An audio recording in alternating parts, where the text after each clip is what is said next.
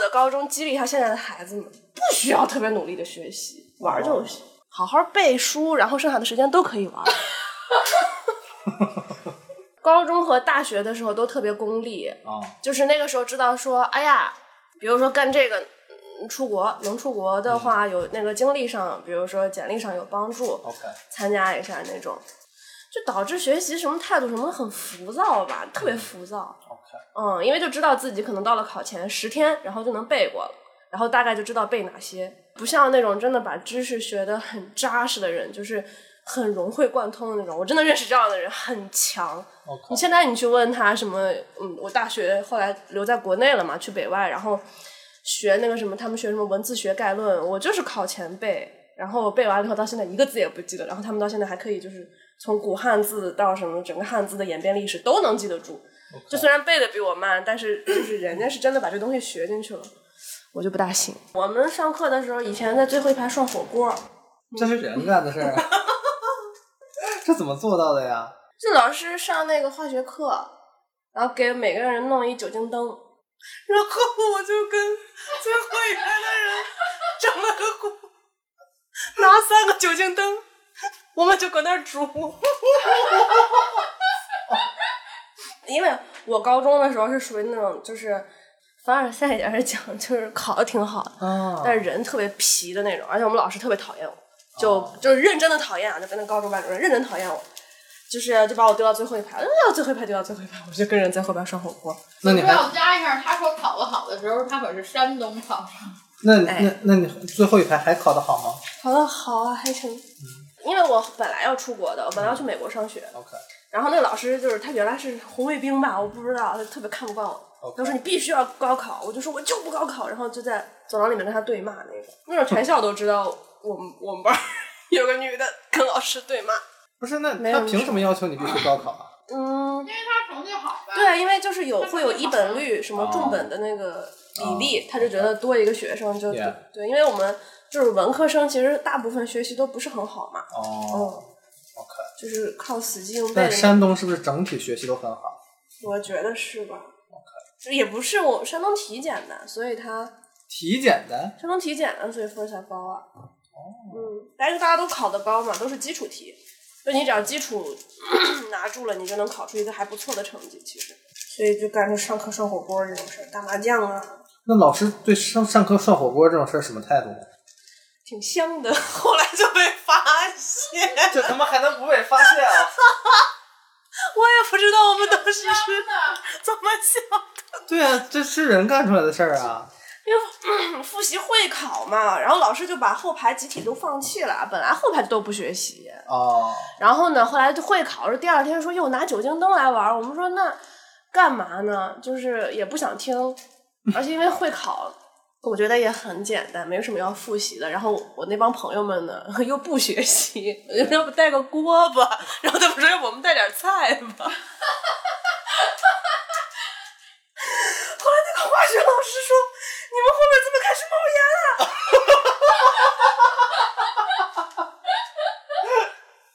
我的天呐，我当时怎么？我觉得我有病。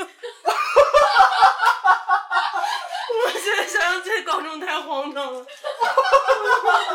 你你那高中应该拍个纪录片儿，真的在后边我高中吃火，锅我高中巨精彩，真的，我高中太好玩了。然后后来化学老师就说：“你给我出去！”然后我们三个就出去 了。而且特别悲惨，酒精灯还不够，我们还把灯给了前面的人，然后我们 我们端着锅出去了。那里头还有菜吗？有肉。就是出去吃掉了。不是，那锅又不大，但是它开始，它它开始冒烟了，你知道吧？它最大的 bug 是开始冒烟了。香这种事儿都好解决，拿锅盖给它盖上就行了。哎呦，真的是高高中太荒唐了，真的太荒诞了。欢迎收听懒得广播，我是有容。啊，我是 AB，今天我们请来了一位嘉宾，叫静静， 就是我想静静的那个静静。嗯 嗯，我也想静静。 Hello，静静你好，你们好鼓，掌。可以啊，形式走完了，形式走完了啊对，对，形式是走完了。为什么就是显得有一些生疏呢？是因为其实我跟 AB 已经快俩月没录音了，俩月 吧，俩月没录了，所以的话，今天我们就请到了静静。然后静静呢，其实呢是我的学妹，然后就是我是，但我们不是是在学校认识的，其实又是在健身房认识的。然后我们都一起就是吃了饭，聊了半天天儿，也不知道聊到哪儿，哦，聊到谈恋爱，聊到谈恋爱， 说说自己就是找不到直男， 然后就我说什，么然后我说我也找不到直男，我那学校又找不着直男，然后说你哪学校？北外。明白了，明明白了了。吧？所以，那你们学校怎么了？到底什么情况？啊，介绍一下你们的母校。哎呀母校就是十个男的里面六个是 gay，然后剩下四个还得再被这六个掰弯一部分，所以就基本上剩不了什么值的给我们。哦，嗯然后而且男女比例怎么样？那就比比如说八比，其二实小呃对小语种的话，其实还能几乎做到二比一，甚至一比一，因为 OK 他们男生那样子招收的分数线会比女生要低。哦而且所以他们对外交部或外者交什部么有的需都求想要男生嘛。其实哦，嗯，像我们这种，我们班儿反正就是我们是两个班合在一起嘛，然后两个班一共四十八个人，里面只有四个男的，还有两个是 gay，所以几乎这件事儿你看就很难完成。嗯而做不且到我特别能理解，就比如说在别的一些工科类院校，然后有一个女生拿了特别沉的一桶水，拿了特别沉的一个箱子，就是一般男生可能看过去就会帮一下，然后我们那个就是那个就是我们在搬这个过程当中，旁边没有一个男生迅速的超过你，然后还瞥你一眼就不错了。可能还要说他觉得怎么不洗头啊？对，这种要不然没有挡我路，就那种的，嗯，有点就是东那西啊，样有点的东西，有嗯点东西啊。不过刚才你也说，就是小语种的班儿会好一点吧？对对那对你是对在对什么班儿？我是读对外汉语的，对外汉是哪个国 家？ 这已经成为一个梗了。这是一个梗啊。对，那你当时为什么会学对外汉语？哎，但这件事情其实是一件。嗯，是一个事故，真的是一件事故，就是我在我去北外上学都是个事 故，以就是下是静静的荒诞人 生。荒诞人生，这期标题就是静静的荒诞人生。非常荒诞。但真的这个事情很荒诞，因为本来我 SAT 也考完了，托福也考完了，申请也申完了，机票都买完了，连那嗯哦天边哪的宿舍都订完了。嗯，然后那时候就要去美国上学。然后呢，后来因为我爸他原来是农村的嘛，他就觉得高考帮他完成了人生的逆转。他说：“静静啊，高考是一个成年的象征。爸爸当年经过了高考，真的觉得对人生的帮助太大了。”我说：“那对我的人生没有任何帮助啊。”然后他就说：“不不不不不，你经历这件事情以后，你跟你们班同学的革命情谊都会不一样。”但是由于我的一些荒诞人生，本来我们的革命情谊就很深厚了，然后我当时 我就说，我就说我不需要这件事来替我完成，但是我爸就觉得很重要，所以我想说算了算了，就他既然有这个仪式感，那我就去考一下。嗯然后本来确实学习也还行，所以就就考了。考了以后，其实当时查成绩啊，包括甚至报志愿，我自己都没有参与过这个过程。我就去出国前开始办签证、搞体检，就搞这一系列的事情。然后当时正在济南那边体检，然后呢，做完体检以后。那一天早上吧，我突然那个时候还用人人网，然后我高中同学就在我的人人网上留言说你被北外录取了。 我说我说扯淡，这怎么可能？笑死，根本不知道这件事情。 我我连我考几分儿都不知道，而且是一个你想是一个同学给你留言，你就更不可能信，你就只是他，因为他当时说北外分数线出来了，但是因为那个时候我们学校是张榜的嘛，嗯嗯，所以几乎就是考得好的都能看得到，就是他们看得到，但我我没回学校，我不知道嘛。然后我就打电话给我爸，我说：“哎，我有一个朋友跟我说我被北外录取了。”我爸说：“对呀、我给你报的志愿啊。” 然后我就：“你报了志愿，那你报了什么系啊？”我爸说：“零一、零二、零三、零四、零五、零六，就给我报了这六个数字。”我哦说什么意思啊？他说他说因为那个报志愿的网站啊，只能选这六个数字，但是我没有看这数字后面的汉字是什么，所以我也不知道给你报了什么系。后来我爸就说这事儿你别急啊，我帮你查查。然后因为他有一个很好的朋友，当时是在北外教培还是什么教务处那边，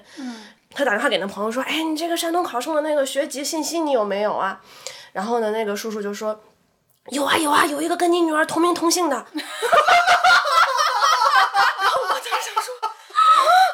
不能吧？然后呢，就说那如果没有错的话，她同名同姓还是一个高中的，应该就是你的女儿吧？然后我爸当时也傻了，我爸说这是什么情况？然后我当时我说这是什么情况？然后结果就很震惊。我说那是不是得回去拿个录取通知书呢？嗯，然后他们就说去拿吧。然后我发小那个时候就跟我说说去拿嘛，反正人家就觉得哎多牛逼啊！我有美国录取通知书，还有中国录取通知书，我就去拿了。拿了以后，这事儿就就就就不行不行的了。就我爸就开始组织他们办公室里面所有的叔叔阿姨跟我吃饭，劝我不要出国，因为他当时觉得我十八岁出国太小了，他很不放心。哦 OK，你当时是去美国要，如果要去是什么专业什么学校？当时如果去的话，是去爱荷华州立大学读经济。哦，嗯然后因为那个时候 SAT 考的也没有那么好，然后托福考的也没有那么好，我爸就说要不你去了以后你再考虑转学的问题。哦嗯，然后因为那个时候就是有一个大学叫那个明尼苏达双城，哦我一直在那个那个 waiting list 上面。嗯然后我爸就觉得说，就是他觉得那个学校很拿不出手。嗯，嗯，因为比如说人家小孩儿，因为我那个时候确实没有是北外拿的出手，肯定没有北外拿得出手。他当时觉得，就人家小孩儿如果出国深出去的嗯话，比如说可能去的学校都比这个好，比如哪怕去个香槟呢，嗯嗯什么香槟分校，他都觉得比这个好。然后他当时就是觉得，你看你一边儿在学校里面高考，然后一边儿在这美国这边读这个书，嗯，我觉得你美国那边的学校也很一般。嗯，就开始劝，就轮流轮轮流就在这聊，哎呀，这个大学怎么怎么地。然后后来我发小有一句话，他说。他说：“中国大学吧，你这辈子只能考上这么一次，就是你人生的知识巅峰到这儿以后，你就再也达不到了。但是呢，你美国的大学又不会跑，你以后想考的话还可以升啊，对不对？然后我当时想说，有道理， 这确实有道理，确实有道理，确实有道理，而且北外很好的学校，对吧嗯？对，对，但当时就是不知道是什么系嘛， 哦还不知道呢，就不知道啊，就只知道说啊什么什么恭喜你被北京外国语大学什么什么录取了，然后具体的那个会发一个录取包给你。嗯然后我当时我就问我爸，我说到底是哪里给你的灵感，就是报了北外呢？然后我爸说你从小不就喜欢学语言吗？嗯，啊，怎么着都能给你凑进一个语言的系吧，反正北外嘛，应该都是语言的系。没有想到学了个汉语国际交流，就是又去北外学进了 中文学院， 然后后来就。后来我爸就说，嗯，反正你要待的不开心的话，你也可以在国内上两年再出国。嗯嗯，嗯嗯然后呢，后来就发现说，诶，有一半儿的学分儿转不出去。哦，因为你在北外学的话，你像我，我们都要有一个就是类似于第二语种。对对可是我们这种系的第二语种呢，就只能是英英语语。对。那英语的学分是完全转不出去的呀。对 OK 那你相当于你，你哪怕你在国内上到了大二、大三，你去了美国，可能还要从大一开始上。对，反正最后就是来回这么想吧，就就就就留下了。然后一开学那个时候，那辅导员还问说啊，你们有多少人是自愿来的我们系啊？然后大家在那儿举手。啊，你们有多少人是被迫来的我们系啊？大家在这儿举手，然后我都没有举手，然后老师就说：“那你是什么情况？”啊我说：“我我确实是我也不知道我是怎么来的这个系，对对，反可能正就这么才是读的对外汉语。哦嗯，如果来听这个播客的朋友们呢，可能是只能听，没有办法看，对吧？但是从我的视角来看，静静就整体的这个肢体语言就像一个提线木偶一样，她那个头很有意思的。对，然后她讲这个事情超级生动，哎呀反正是我听起来上大学最这是我听过最不一般的故事，淡的很荒诞。我觉得你这个词很好，就是对你是什么时候开始用这个词的吗？都没有意识的情况下，没有就已经意识跟因为它我人自生然的 融合，对经历的事情都特别荒诞，我觉得就是哦太扯了，就是每一次都是那种极限一换一的感 觉。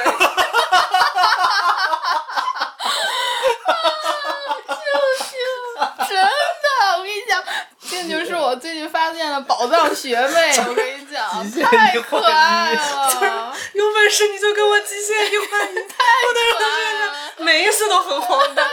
我人生经历过太多荒有什诞么的主事。要的这种？哎呀，因为高中就是确实比较不当人，就是。 一开始是因为，确实是因为那个班主任知道我要出国，他不喜欢我，然后他就从什么时候开始知道你要出国的？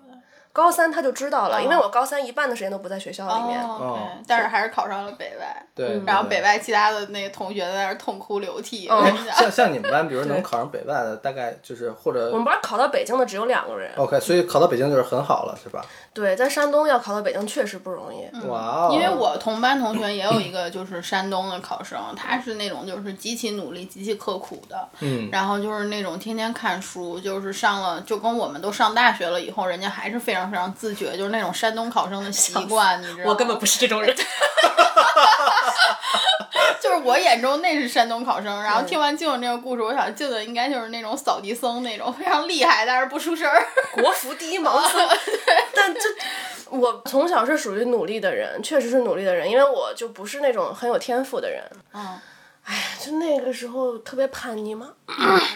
我初中的时候来了个老师，是北京四中的英语老师，就是你知道，因为我们家属于那种就十八线小县城，就让你觉得说他讲的那种教育的环境和氛围你很向往，所以一直就是这种向往一直延续到大学，尤其是你进了北外吧， 嗯对，确实对然后北外比较西西化，对对对，然后他见到的人啊、事儿啊什么的，就还是让你很想。然后我从小就很想学新闻，那个时候就是我爸妈问我以后想干嘛，我说我要当自由撰稿人。然后我爸当时就说完蛋了，他以后要饿死， 就就一直劝说你换一个吧，就是换一个，你觉得怎么样？然后后来。那个，因为小的时候那个语言特别好，看电视里面那个国家领导人后边身后都坐着一个，我说我要坐他身后去，哦，那你上北外上对了呀？对，北就想外当都是翻那译些人，对对对对哦嗯对，想当翻译。然后呢，后来就又再过了一阵儿，其实是那个时候就是呃看了好多那种纪录片儿。然后看了那种新闻调查类的很嗯多这样的类型的片子，然后突然觉得说哇，当记者太酷了。嗯然后这件事情就一直想，一直想，一直想，一直想，想到大概要做研究生申请的时候，嗯对，所以就是，嗯，我还确实是属于那种我要认准了一件事儿吧，就是我认准了我就肯定要做，我要么我就完全不做，就是都跟我没关系。我如果要做的话，我就一定要把它做好。嗯嗯嗯，也没有什么就是动摇过，然后就当时就就是想做新闻，对，然后就要申请出国这样子。嗯，然后你具体又发生了什么？然后那个时候就申，笑死，嗯自不量 力，申了斯坦福啊、哥大呀、这种学校。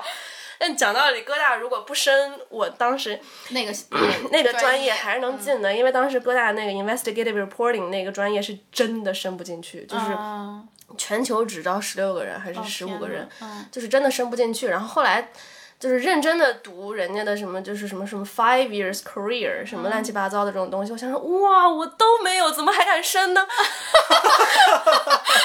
一开始没看是不是？嗯没看，因为那个时候准备的材料太多了。新闻系它要求的材料特别多，比如嗯说你要教你的 writing sample，、然后你要教那种什么 video，、然嗯后你还要做各种的那种就是视频的面试啊，还有它的笔试，还要做各种的时事政治的题。嗯对，然后就是光提交完那一大圈儿，我都就是已经基本上没有任何精力做别的事情了。嗯而且那个时候还在实习，因为我大学就是我大学中间的那个实习经历几乎没有新闻的实习，就是人家不太愿意要我这样的学生，觉得你也不是新闻系出来的，那、国内新闻系的人太多了，然后那个我就只能去做一些，比如说类似于 PR 啊，或者类似于一些就是产出内容的这样的一嗯些、一些岗位，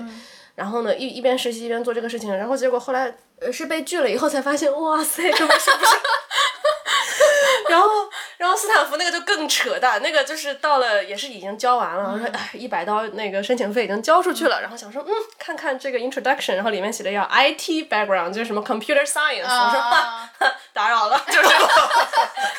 就是这种，就是根本不可能升得到的学校。但是呢，当时就怎么说，比如说类似于像什么 NYU 啊，然后还升了嗯嗯 Boston 的两个学校，然后升了南加大，嗯，就这几个学校比较稳。对，但是很巧的，就是那个时候正好我们系就是北外有一个学姐，她嗯在 NYU，、她回北外的时候就大家一块儿吃饭嗯嘛，然后我就很。就是就是想说问问学姐，我说学姐你申的是什么系？她说哎我就在新闻系啊。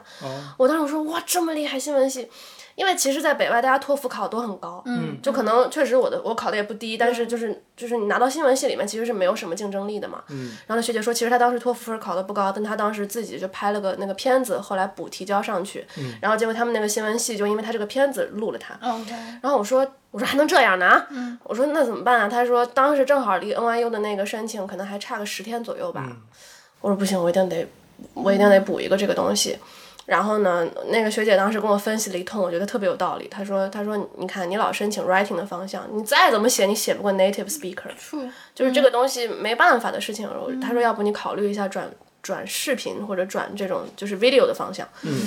然后后来我说我没做过呀，但就也特别赶巧，因为那个时候正好有一个朋友，他要申请那个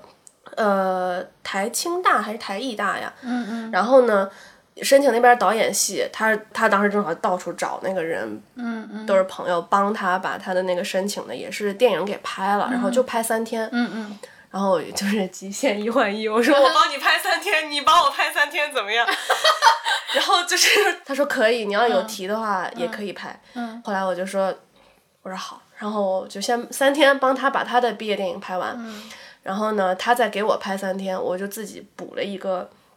嗯大概十五到二十分钟的片子吧。关于什么？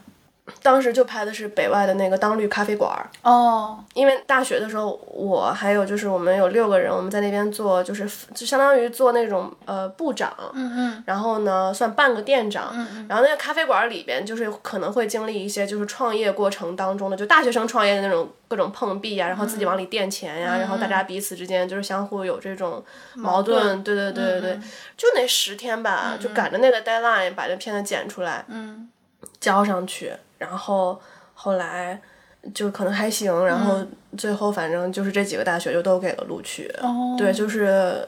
都是挺极限的操作，嗯嗯嗯对对对，嗯反正就。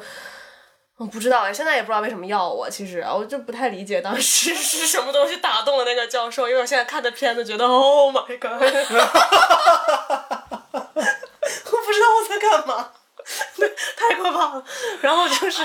说明你学有所成，你知 道？嗯，学有所成，对对对对，他们可能就是看一下自己的教学水平能把学生进步到什么程 度。对是哇塞，这个、哦我的天！嗯，嗯然后就这样去去了纽约。 OK 嗯 OK，所以你当时其实没有说一定想要当导演，或者是没有没有。哦我要是看了纽约大学写的是要把你培养成 independent filmmaker，就当时就把电脑砸了，好吧， 就是一拳穿透那个屏幕，说千万不要干这一行。咋了？怎么就是后来干了，跟你一开始想的不一样吗？因为确实 NYU 的新闻系特别的好，然后呢，那个那你个是新闻系的什么专业？新闻系的啊 news and and doc- documentary，所以就是哦他就是学新闻与纪录片。明白。嗯然后，然后呢？而且就是我们那个系呢，又出来了很多前辈，还蛮厉害的。比如说会拿到就是什么所谓什么 Student Academy Award，、就是拿到这个就是学生奥斯卡，几乎就意味着你的片子就自动入围了奥斯卡的纪录片单元。嗯哦，对，，所以就是就是前面有很多的前辈学姐，而且还有很多亚裔的学姐都很厉害。嗯，然后呢，那个时候就有一种错误的光环，觉得啊真棒。然后后来就发现说，每一个来的，因为那个每一周 NYU 都会安排大师课嘛，就请很多很有名的前辈回来分享经验，或者请就是纽约能找到的纪录片人回来。哼，每个人来了以后没有聊过别的事情，就是 how to find money。啊，然后你就意识到说这件事情真的特别困难，就是尤其是他，因为他的目标是让你变成自己能拍、能剪、能找钱、能后期、能做所有事情的人。 OK，就是他就叫 one man band，就是只要有哦你一个人，这个东西就是我 hold 住。明白。但是其实这件事情就是放到纪录片的制作里来，因为它的时间周期特别的对嗯久，所以就是可能如果你是一个 富二代的 话， 还有可能。有自己的那个放的。对对对对对对对。但是如果不是那种情况，比如说，其实来的每一个 guest speaker，可能他们生活中都还有另外一个更来钱的身份，比如说他可能是一嗯个律师。明白。然后他可能本身是一个什么 fundraising 的一个什么什么人，就嗯他本身就很厉害。所以你看到可能是那种幸存者偏差。对对对对嗯对对对对对我觉得“幸存者偏差”这个词儿我最近经常用，对，非常好因为它用，非常的准确。非常好用很。准确对，哦嗯对。嗯嗯， OK，那你那你后来就是选择就毕业以后选择回国，嗯，还是说你当时也说想要要留在那儿？没想留那儿，不喜欢美国。哎呦，来展费那么开老讲讲，费那么老大劲去了，然后现在说不喜欢。展开讲讲。我们你现是在喜向往那种教育，但是并不喜欢美国。对啊、对对对对，嗯我我我是一个比较就是规矩什么的比较管不住我，就是我很、啊很不喜欢是是很不喜欢山东那种从小就就是摁头吃，你给我学，就这种嗯明同白东西。嗯然后，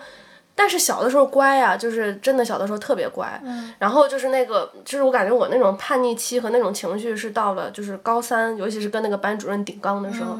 彻底爆发了出来。然后。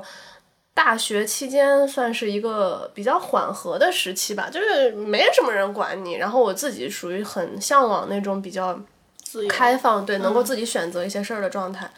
然后，所以那个时候去了美国嘛，但去了以后，我就发现我真的是很嗯不喜欢那里。首先，真的就是我，嗯，吃的太不行了，就是一嘴大炮给我吃的，真的是不 行。所以你是中国胃是吧？中国味非常中国那你自味，己做吗？嗯自己做哦嗯呀，就是去了以后就练出了一些厨艺。其实这方面倒真的还能将就是。是你做新闻呢，就尤其是要去跟当地的人打交道，明白嗯然后尤其需要你有 source，对，然后你就发现，其实无论你怎么努力，你也没有办法真正的去跟他们做成朋友。嗯，就是他可能会听你说啊，我最近很烦啊，怎么怎么着的。他嗯所有我身边至少我身边的这些朋友解决方法就是 you should talk，嗯，就是 you should talk with，就是任何你要解决这件事情嗯的人。我想说，我靠，什么事情都能 talk 的话，我还跟你聊个屁呀、啊我跟他 talk 不就完事儿了吗？然后就是就明是白嗯他不会去体会你的难，或者比如说，尤其是聊到跟。因为我们肯定要做很多 political 的题，嗯那如果聊到这种方面的话呢，你永远是有一些矛盾是无法调和的，嗯嗯嗯，也是一个很现实的问题。那个时候我们有挺多学姐还挺厉害的，嗯但是大家所有能够留在美国的方法就是嫁人，就是我嫁给一个美国人，明白。就是哦而且那样感觉 culture 上好像也离他们更近了一点，嗯嗯有一点那种意思。 Career path 呢？如果嫁人会帮助你们的 career path 吗？就会啊是职业路径。会啊，就是他倒不是说经济上能怎么样，但是呢，就是。 connection，对，人家就会觉得哦，那你你已经是已已经是要 settle down 的人了，那我投你肯定你靠谱啊，你这故事就是后续有啊，我不会比如说我给了你十万美金，你做完了第一个周期，嘣儿你人跑了，明白。对吧？他不需要考虑说 identity，对 identity 的问题，他不需要考虑什么什么 residence 的问题，你就你就拿钱就好了。所以其实就是，尤其是做新闻，你比如说类似于像我们的时薪，我我那个时候去一家纪录片公司做事情，一个小时就给我八刀，我还不如我们楼下的那个那个 waiter。刷碗啊，那刷碗那个小时十三刀，我想说，我跟你换换吧，我来帮你刷， 你你去你去做那个翻译，反正大家都是一样的。 ，I know，对啊，就是你，我就觉得没有价值，就是我没有必要在你这边永远这辈子做不到 creative desk。就是对我来说，我觉得有点太压迫了，因为不管怎么着，因为我在那间纪录片公司实习，你也不能说人家那两个导演不好。然后我我那边我去当导演助理，然后其实所有的中国方面的素材和剪辑、翻译，然后所有的那个字幕甚至都是我来上的，然后中国他们这边的材料、配音也都是我自己做。呃，他们也会过来问你说，哎，因为他们做的是南京大屠杀方面的片子嘛，嗯，他也会问你说，啊，你作为一个中国人，对于这个事件的印象是什么？然后你觉得这一块如果要剪辑的话，怎样能够让就是亚洲的这种观众们更能接受？他也会问你的意见。可是我想做的不是这样的事情，我想做的就是我真实的自己导一个片子出来，就是 OK 这件事情对我来说特别的重要。嗯，就是我觉得我给你出脑子是一件浪费我脑子的事情明。白，嗯嗯，我觉得我能做的事情远超这个，可是就是他们是不会给你这个机会的。嗯了解，清嗯晰。对 OK 对对对对，所以就当时我一毕业吧，想都没想，我就直接买了， 我在美国玩了三个月，我就直接买了回国的 机票。那比如说，当时在你做出回国决定的过程当中，有没有比如说跟你处境比较类似的人，他选择留在那儿呢？很多啊，就当时其实只有我回来了。就那你有没有看到自己和他人在哪些方面上是不同啊？就是我我不知道在这个环节当中，对吧？因为情景是一样的嘛，但是你们所谓的决策是完全不同的嘛。那你觉得本质你和朋友们的决策的出发点有哪里不同呢？嗯，就是出国的人啊，其实说句实在话，像是研究生出国的人，他比较就是有一部分的姑娘，她就是想留在那儿。明白，嗯，他就会有这种想法。你无论说什么做什么，他就是要融入白人圈子和社会，他有 OK 这个动机。所以比如说对你动机，可能 career 是第一动机，但对对可能一一部分人来说是美国是第一动机。对 OK 对，但我就我不觉得是这样，我觉得那个时候就觉得故事在哪儿我就在哪儿。我觉得 OK 我觉得中国不是一个缺故事的地方。 OK，、嗯，然后而且就是怎么说呢？有一些有一些可能是觉得，比如说他就是有一些话想讲，然后就是要留在外边儿，或者比如说有一些做 financial reporting 的，确实嗯留在国外，他的资源更好，嗯他更他的能接触到的这个这个人层更高，所以就是他确实他要做这样的事情，那这种我就比较理解。明白。那像我这种专业，我就觉得不重要，我觉得在哪儿不重要。明白、嗯嗯。嗯 OK，就是说有一些人他可能，比如像你说 financial，他可能国外的商业环境或者说呃新闻环境允许他呃嗯获取当地的资源，或者说呃没有相应的限制来做这个事儿，对吧？对但是可能对你来说，你更想和人民大众在一起，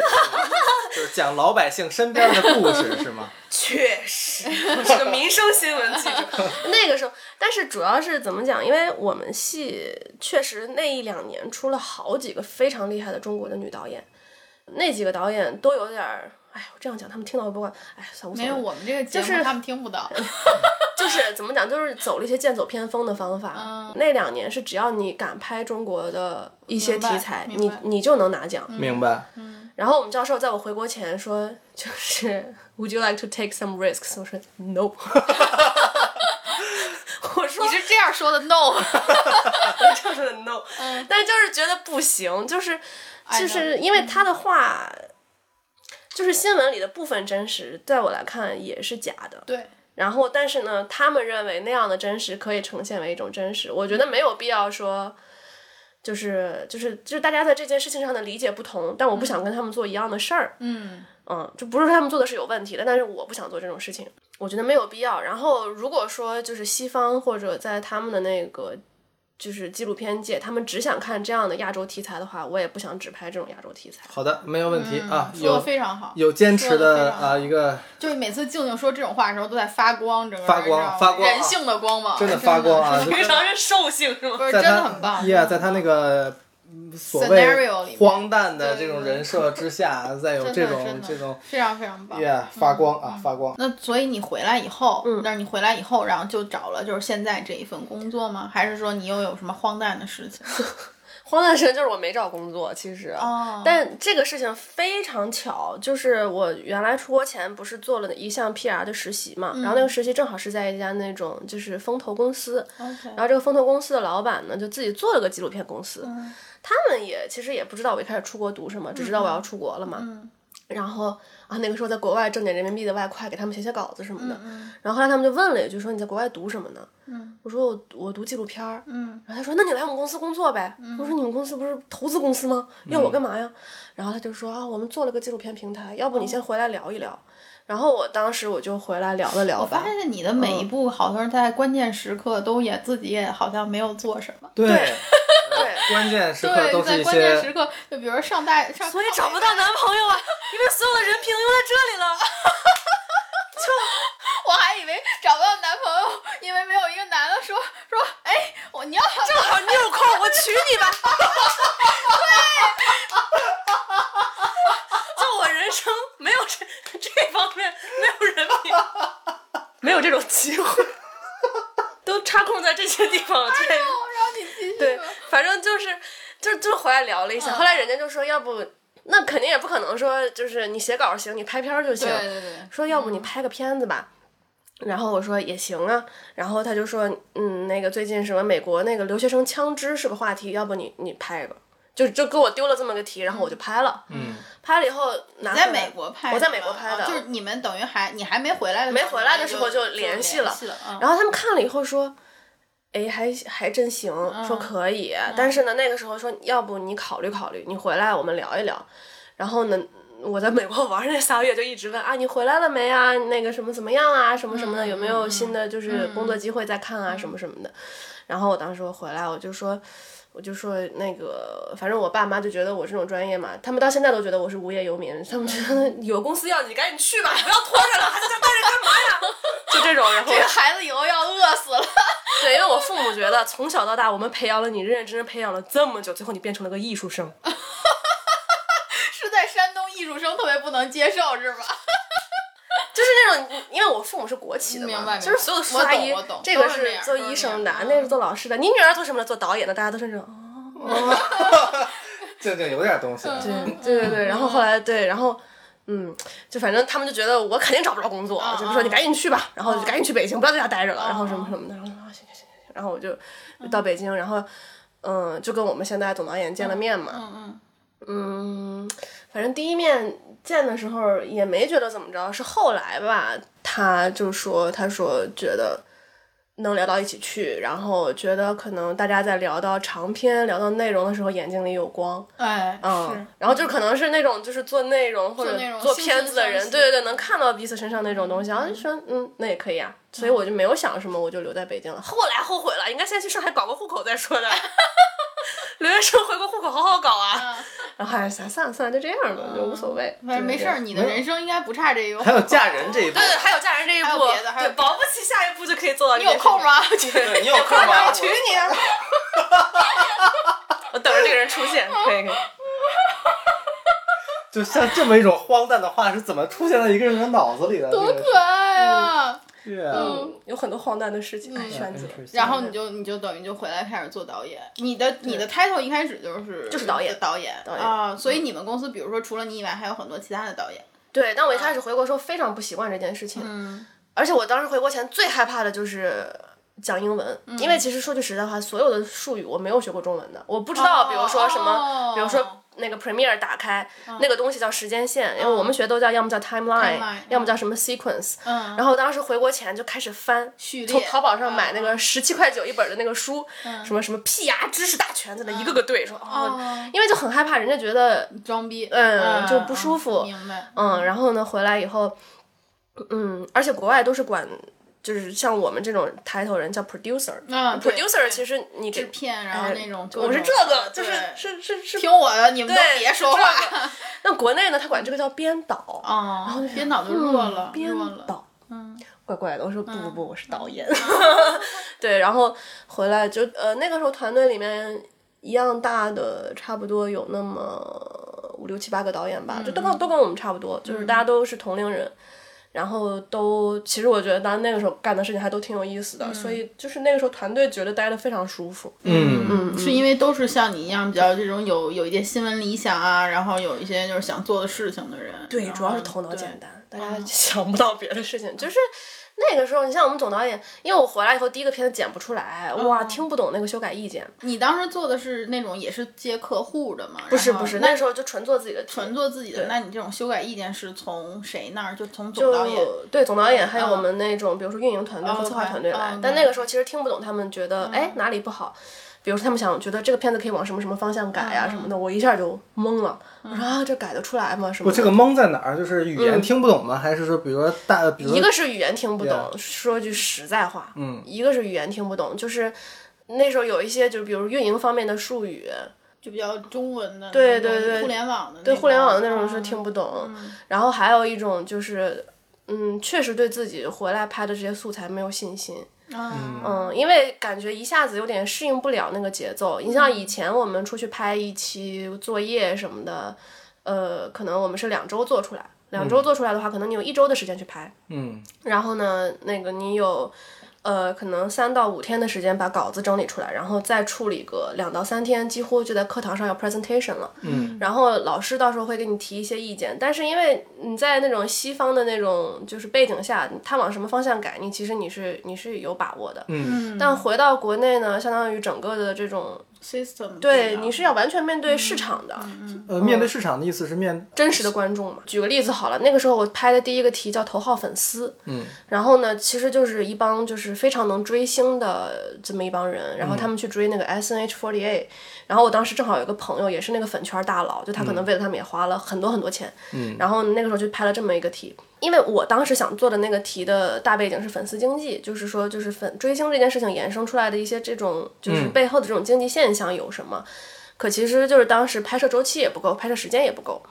然后那个题他们看完那个粗剪以后就说，我认为这个东西就是什么不太能够满足什么什么的口味，然后不太能够，比如说呃什么有一部分观众想要去捕捉追星人的疯狂的心理什么什么，就他们讲了一些意见，让我觉得不是我想表达的事儿。明白，然后呢，还有一些呢，就比如说他们觉得这个东西什么不踩点儿，那时候其实不太知道踩点儿是什么，嗯，就他们或者他们觉得这个东西什么烈度不够大，烈度那时候也听不懂是什么，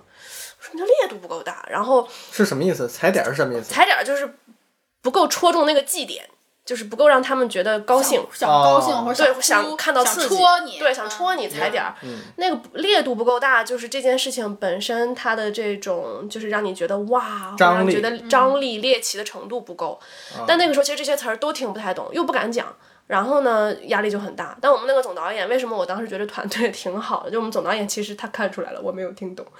然后呢，他那个时候就是，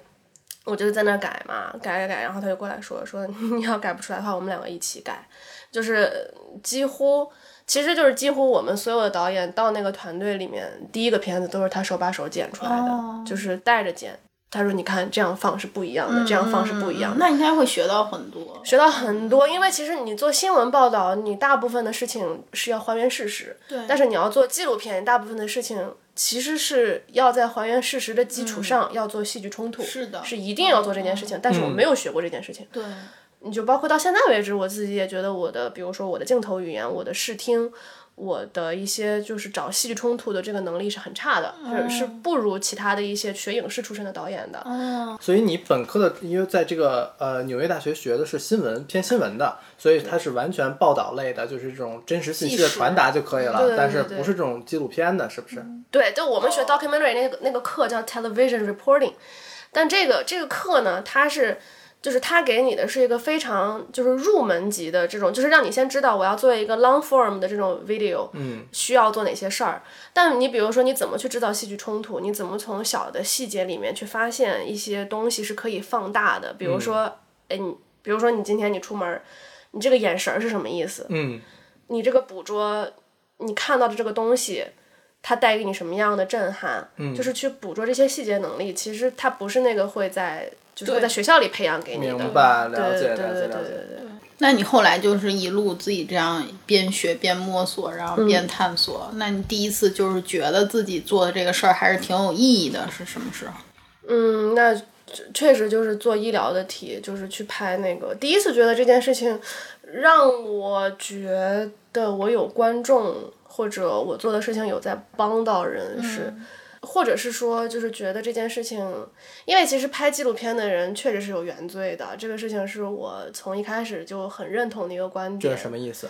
我来拍你是对你的侵犯，并不是对你的帮助，永远是这个道理。 ？Yeah，对，所以就是一开始就是就是对任何题材都是这个道理吗？任何题材都是这个道理，没有没有帮助。其实，就是所以我，我第一次去跑医疗口的题的时候是非常，那个时候觉得自己还在帮人啊，所以没有、没有这种纪录片的被访者，他们是希望被访的吗？没有吗？有啊，一定有这样的人，但是依旧对你是伤害。就这件事情，它是客观伤害，就是我把你的隐私暴露在公众面前，或者把你的一些情感的宣泄暴露在公众面前，对你来说其实是一个危机，对任何受访者来说都是。所以就是我们那个时候就可能是我自己吧，我出去拍别人的时候，嗯，首先的心情是抱歉，就是觉得其实就是呃在素材的这种甄选上啊，或者在他的一些表达上，我是我是觉得纪录片人是要对于这些东西是有是有敬畏和距离的心情明的。白。那比如说对今天这种播客的形式，你会觉得是对受访者的侵犯吗？这种倒还好。哦说句实在话，我觉得不露脸都还好。哦，嗯嗯嗯，因为人不会，因为露脸是一件很恐怖的事情，就是那个代表着你自己就是一个打开的状态，然后你什么样我都看得到，而且纪录片就更夸张。如果是、哭啊对对什么对那种对，你情对我绪开放的状态，我对你完全信任，我把我的情绪全都交付给你。但是其实像我们学到的伦理，我们是永远不可以去跟受访者做朋友的。明白。因为你成为了朋友以后，你自己在后期不客观对选择上或者内容的呈现上，你会遇到非常多的伦理问题。但是你在国外这件事情就容易一点，因为你对永远跟那个人有距离，对然后那个人也知道这件事情，尤其是外国的受访者们，他们这方面的素质培养比较高，他嗯们习惯了，嗯他知道你来就是有这个目的，然后他也有他的表演方式。但其实国内的人大部分来说比较朴实，他他不会对比较你单纯设防那么是多，对对对，尤其是初次受访的人。所以就是那个时候就一直认为这件事情是一件，嗯，需要谨慎的事情。所以当时去拍到那个就是医疗方面的这个题，就是拍那个癌症噬药人的时候，嗯，这个心情就比较明显一点。嗯就、嗯我们当时选这个题是我自己就是看那个，因为我们会看很多的新闻报道嘛，找能做的视就是视频化的题目。然后当时看到这个题，呃，先联系到了一个就是肺癌的病人，嗯，但是联系到他以后，可能两周吧，他就跟我说，他说说说刘导不好意思，我哦不能接受采访了，因为我说不出话来了。嗯，就是没有、没有办法就跟是你肺聊癌这个严重，然后导致不能说话。对他不能说话了。他说：“但我可以给你推荐一个身体相对来说比我健康一些的，就是他能讲话，他那而且他是呃比较年轻，是个九二年的小孩儿，然后那个也能跟你就是就是给你介绍一下我们这个群体的情况，然后他家里也比较困难，你们也可以帮帮他这样子。然后那个时候就是就是把他的那个联系方式给我了嘛，然后给我了以后，嗯，其实前期聊的都还行，就是大概因为其实我们我不太会跟他们这样这样身体情况是聊特别久，我就会大部分自己看文字资料去做这件事情。然后就是我之前在提纲跟你们写过，有一天我突然跟他失联了，就我怎么发信息都不回，然后。我 我我就我就跟我们总导演说，他他一定死了，他一定是死了，我一定要去找他。然后因为因为你你肯定你内部你出去拍摄前，我们有很多正规流程 要走嘛，你要过选题，你要开会，你嗯要出设备，你要敲摄像，乱七八糟的。我说不不不，我说立刻拍给我一个摄像，我嗯立刻要去去济南，然后我就订了当天下午去济南的票。我就从北京坐动车去济南，然后在那个路上，我就一直跟我的那个老师说，我说，我说我我真的不知道他他是死了还是活了，但是就是就是我知道他在哪个医院，嗯然后我们去那个医院，我们就查这个人，嗯然后那个上老师就说啊，那万一医院不让我们拍怎么办？我说我们先不带着机子进去呗，先找他。嗯然后呢，他说行，但那个老师就当时因为我们两个人就是我自己有机子嘛，然后他也有个小机子，然后我们就就是就是揣着，嗯然后进了医院。进了医院以后呢，就没想到就好巧不巧，他当时就是我到了济南车站的时候，他给我发信息，他说他说他说那个我从 ICU 出来了，他前两天就是重度昏迷进了 ICU，然后而且就是因为就是因为他那个试那个药物嘛，产生了很严重的那种排异嗯反应，他就哦吐血，就是一盆儿一盆的吐，就是一定要进 ICU 了。然后结果进去了以后，他说，所以我才跟你失联啊，很不好意思什么什么。我说你不用抱歉，我说。我说没有关系的，你先休息。然后那样，当天下午就没有，就是我们到了就没去打扰他。然后第二天早上的时候就去医院嘛，然后那个当时进到那个病房，反正病房的情况就很压抑嘛。嗯，他妈妈就看到我，看到我们那个进去那一刻，扑通就跪下了。就是就是，甚至还没有打一个招呼，就是或者比如说阿姨您好，我我叫刘静，什么什么都没有，直接就跪下了，然后就说求求你们救救我儿子，然后就是哭啊，就是不行不行的，然后就是我我就把摄像给摁住了，我说你先别拍，我就不想把这个东西拍下来，然后他他他跪下来以后呢，我说 我说阿姨你先起来，有话咱好好说， 我我不知道该说什么，哎看这种真的很难受。对，确实是不知道该说什么。然后呢，我就说，我说，我说有什么事情我们慢慢聊。就那个时候才意识到，我们教授在上大学期间说的一句话吧，他说你拍到人哭根本就不是本事。然后就是纪录片的，或者比如说你你是一个采访者，你非常知道问到他什么问题他会哭，嗯，但是你还是得做这个事儿。所以那个时候以前我们都觉得啊，这个人都哭了，这个人都这样了，那我们能拍到这个景象不是太牛逼了吗？然后那个时候就那个阿姨就对着镜头开始哇哇哭，然后就是说我儿子不知道怎么会得上这个病啊，他从小到大连感冒都没有得过啊，什么什么的，我如果没了他我该怎么办？因为那个阿姨连字儿都不认识，所以甚至连出院手续当时都是我替这个小男孩办的，所以就是。整个的过程，他妈很无助，然后就说你们一定要救他，我知道你们能救他，但其实你像我们都清楚，我们根本救不了他，就没有办法。就那个时候就对他很很抱歉。后来因为我就是要拍他从济南到北京去讲自己这个药到底能不能继续用，嗯，就很难受，是因为。他到了北京嘛，我们又不能进北京的医院去拍，他就带着那个麦进去了。我们在外边听着，然后他就去跟那个医生聊天儿，那个医生就跟他讲说，你这个身体排异反应太严重了，然后我们经过了一系列的这种呃测验，发现你嗯不能够继续用这个药了。就他在里边儿，他进行这个对话同时，我们全部都听得到。我就在想，他出来我该说什么呢？就是嗯，就是，你就是我也是个人啊，就是我我不可能任何时间都特别保持冷静的说好，我就拍他出来的什么表情，我就怎么怎么样。 然后我跟那个摄像大哥，我们俩就对看，他也看看我，我也看看他，我说我我当时我就不知道该他出来以后，你就看他脸上那个，他看到我们，他也知道我们都听到了，然后呢，他可能也觉得有点你不知道那个苦笑到底是什么意思，我到现在不知道他那个苦笑是什么意思，就是他就笑了一下，然后说我们先走吧，先因为他到北京来租了个小出租屋，他说我们先走吧，我有点累。然后呢，他到了一楼，他就坐那儿没有动，我也没有讲话，我说行，我说我说我们先回去休息，然后回那个出租屋，他妈扑通又跪下了。他说：“你告诉我实话，到底我儿子能不能用这个药？因为他们家根本就没有钱买买那个 PD one 这种抗癌药，他这就个只药能用这种免，他就是他只试嗯能药用这个，他他只能参加各种试药组来保证嗯自己有药吃。我说，我当时因为我听到了那个那个对话里面那个医生说，我们医院没有办法再给你提供免费的药，但是如果你从印度买药的话呢，一个月两千块钱可以解决这个事情。但他们家根本不可能拿出两千块钱一个月啊，就没有这个钱给他吃这个药。就是我不是药王里的那种，对对对对对，一样的事情。然后呢，后来我就我就跟他妈说，说阿姨，那个医生说，那个国外有更好的药可以给他吃，就是但是你不要哭。我说我说那个什么，嗯，你现在那个把他身体照顾好，你把你自己照顾好，这点特别重要。然后他儿子就从里屋走出来，说说妈，你别哭啦，我回去我们我还能怎么怎么治，我还能怎么怎么治，但是就是你知道就是。缓兵之计就是希望他妈情绪能够好一点，然后后来就是这所有的就是整个把那个故事拍完，我回来的片子剪了十一版，剪不出来，没也没休息吧，一直剪了十一版。我记得特别清楚，剪到第十二版真的崩溃了，真的剪不出来，就是怎么剪怎么绝望，怎么剪怎么绝望。然后那一次就也是第一次知道说你自己的心情是会非常准确的投射到你自己的创作当中去的。然后我们总导演看了我那个剪辑，就说你是不是觉得这人没戏了？我说他一定会死的，就是他活不下去了，他们他们家没有路可以走了，他儿子如果死了，这个家就垮了。他说你你如果这么想的话，他牺牲在你身上的这些时间和精力就白费了，因为因为这个小男孩他也跟我讲过，他说其实我告诉你我的这些事儿啊，对我自己来说没有什么帮助了，但是如果以后还有病友，还有其他的有戏能够治这个病的人看到我说的这些话，也许对他们是有帮助的。他说你要给这些人一点点希望。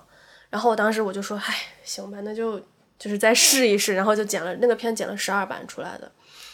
就是你像平常我们剪一个这种，比如说十到十五分钟的片子，可能剪个五六版就进包装就就能出，就是是一个这样的过程。那个片子最后反正是就几乎花了一倍多的精力吧，所以就是拍完那个片子以后，嗯，才意识到说，就是自己做的事情是有点意义的。当下是很怀疑这件事情，当下是，但是也是从那之后再也不做医疗的题了，就是没有办法做嗯真的这样的做题不了材，做不真的做不做做不了做我不刚了才，就在想，我做不了。对，做不了这种做不题了，嗯， OK，就唉我想给给，反正给我听完的感受，我想大家就都差不多了。但比如说经过这个经历啊，我比较好奇的是，像你刚才说，嗯，包括你剪了十一版剪不出来，然后你的导演给了你很多帮助，包括嗯呃像那种一个指导性的一个建议，对你心态的一个捕捉。嗯我不知道你从这个片子之后，对你做这个行业，你说有意义了，你能展开讲一讲吗？就是嗯你怎么重新认识你做的这份工作，然后对你，或者说对产品本身，或者说对产品辐射出来对环境的影响，这些你都是怎么看的？嗯，因为说白了，以前觉得新闻重要的是 attention，就是是关注，嗯，就是我我的我那时候觉得我的职责只是提出一个议题，然后如果能够解决，如果能够引起公众的讨论，那我就成功了。但是呢，就这个人，所以为什么就是他说我来陪你做这件事情对我来说没有帮助，对于我的病友们来说有帮助。他说完这个话的时候，我才意识到说，就是有的时候不仅仅是公众的关注对这件事情很重要，就是每一件亲历过这件事情的人，他是需要一个渠道去发声，去把他自己的这些东西讲出来，就是能够讲这件事情特别的重要。因为我刚才我也说嘛，我一直觉得纪拍纪录片是有原罪的，是对这些人是一种伤害。嗯然后他告诉我的这件事情是让我觉得说，当他们自己对于这种发声的需求，有了这种解决方式以后，对于他们来讲，就是能够抵消我一部分这种心里面对他们这种愧疚感。嗯，然后就包括当时看到，比如说底下有观众，嗯，最直接的就是想要去找捐款的那个渠道，嗯嗯然后最直接的就是我们团队当时也有很多那个。嗯就是大佬们出来说，你把这个钱直接打给他这样子，然后帮他缓解一点经济压力。嗯这件事情本身是让我觉得对他来说最直观的收益。嗯，然后也很巧，就是那个片子出来的当下，正好是那个抗癌药就纳入医保了，哦，就让你觉得你自己做的这件事情成为了这个趋势的一部分。嗯，然后原来你认为你可能改变不了任何事情，但是后来你发现说其实是可以的。所以就是为什么我一开始我说我回来的时候做片子，我总觉得我有点把不准，我有点不知道该怎么办。后来就开始渐渐找到这个节奏，是因为我找到我自己想表达的东西。嗯，因为导演最害怕被人问这个问题了，说你做这个你到底想表达什么？然后后来就说，一个是剪辑的过程当中，很明确的我的心情投射在了这个剪辑过程当中，所以我想说的话也都在那个片子里。然后也是后来就是这个片子出来了以后，我发现说原来真的是有观众能够听到我想说的话，然后这个东西对他们来说有帮助，也有一些病人给我们的后台留言说看了这个片子。觉得是个什么样的过程，是个什么样的事情？就是我真实的收到了这些反馈以后，才会觉得说，啊，原来就是看我的片子的是是是是一个个就是真实的人，然后才会对这件事情有感觉，不然确实一开始就跟以前交作业是一样的，就是我做一个视频，然后我交作业，然后哎播放量不错，成绩不错，嗯好，结束，嗯我做下一个作业，嗯，但是是是这件事情之后，就是让我觉得说啊，对，是有人在看我的东西的，然后对我是在帮到人的。那你喜欢加拿大吗？温哥华非常好，人间仙境，我觉得，但是没有三个亿会过得比较痛苦。对不起，到蓝莓 聊。我觉得那怎么能叫人啊间仙境呢？ 真的他没这是什么炼啊三个亿才要人亿才能过得比较好。我觉得是啊，我夸，当然这个数字是夸张的，嗯，有有几有个几千万，你踏踏实实的过生活，对吧？但是你要真的想一辈子不挣钱，衣食无忧，我觉得三个亿差不多。在中国的这个自财富自由不也是二点五个亿左右吗？呃，初级可能有个五千万以上5000就万吧差不多了啊，嗯嗯但是就是彻底财财务自由大概三个亿左右吧。你俩加油啊！我俩加油！啊我是个做纪录片的，怎么可能 指望我挣钱？我挣三个亿分你一半儿，我不就一点五个亿再重来了吗？纽约没有十个亿，我觉得你根本活不下去。嗯就是如果按照这种财富标、对对对财对财富自由的标准来看的话，然后房子我都买不起，好像嗯，我我们这儿有一个也特小，有一个同学天天下楼借酒浇愁，然后在有一天晚上突然一边喝酒一边说，那是个欧洲人，哪个国家人我不记得了。他一边喝酒，他一边讲说他他他爸爸是个非常厉害的跨国公司那种贸易的那种总裁，他他们家特别有钱，然后给他在纽约就买好了那个公寓，就那公寓上下楼都是他的，啊其实康，总嗯对他每天就是要做的事情就是下楼去他们家抽屉里拿钱，然后就是然后上课，那你没问问他有没有空，能不能娶你吗？ 确实啊，当时应该问一下这个事情，就是 就是 available 这个问题。然后他就他就说，他就觉得我人生太没有意义了。然后他说完了以后，我们所有人沉默了，就是那你买单 吧，我们就先走了。确实，有的人有钱的程度在纽约的程那个程度远超人的想象。他说他觉得他做什么都没有办法比他爸厉害。 对超出那个价值，然后他说他他可以，你说你可以把钱给我呀？对啊呀，我说你不是学纪录片的吗？你也可以投资我们呀。 哎，那现在已经失去联系了，算了，就当没有这个人。那找男朋友这事儿比找选题太难了，算了。那我明白啊。 有多难？就是从一个女生视角，能不能给我讲一下，你们觉得找男朋友有多难？你先说，首先你比如说你喜欢一个男生，对，或者你对他感兴趣这件事情，对于我来讲就需要很久的时间。就我哦不是那种会一见钟情的人，我是一定要跟这个人相处，然后要跟他，比如说可能是先做朋友，嗯然后可能是先知道一些就是大家的性格，我才可能会慢慢对这个人，我很慢热，嗯，这个就很困难啊。谁现在没有人有那么多没有时间分给你没空啊？空啊就真的是没空。但是有的那种目的嗯特别明显的，他也不愿意陪你走这个过程，可能。对嗯对，然后而且我觉得大家现在比较没有耐心没有吧耐。心，对，嗯就想能成就成，不能成就算，换一个小姑娘还不多嘛，就对那种的。对对对，而且我也不知道为什么大家都有错觉，觉得我有男朋友，但我没有啊。嗯，我是觉得就是我，我可能就是非常被动的一个人，就是就是如果他死咬死不说，我肯定也咬死不说明。白，明白。对，我就想说，在这种情况下，你可能就是主动追求你的人，并不是你你本来喜欢的那种人，对对对，然后对嗯就很。难和这种人在一起什么之类的。 Interesting 其实刚才我也很想问嗯啊，我觉得第一个问题是，嗯，我们刚才聊到这个，呃，叫什么癌症试药人是吧？对对对对对，一方面我有在关心说，这个特殊的案子给了你这个职业上面一个什么思考。另一方面，我由于它这个是跟医药啊、跟病人非常相关的，而且癌症嘛，它是特殊的一种疾病，对吧？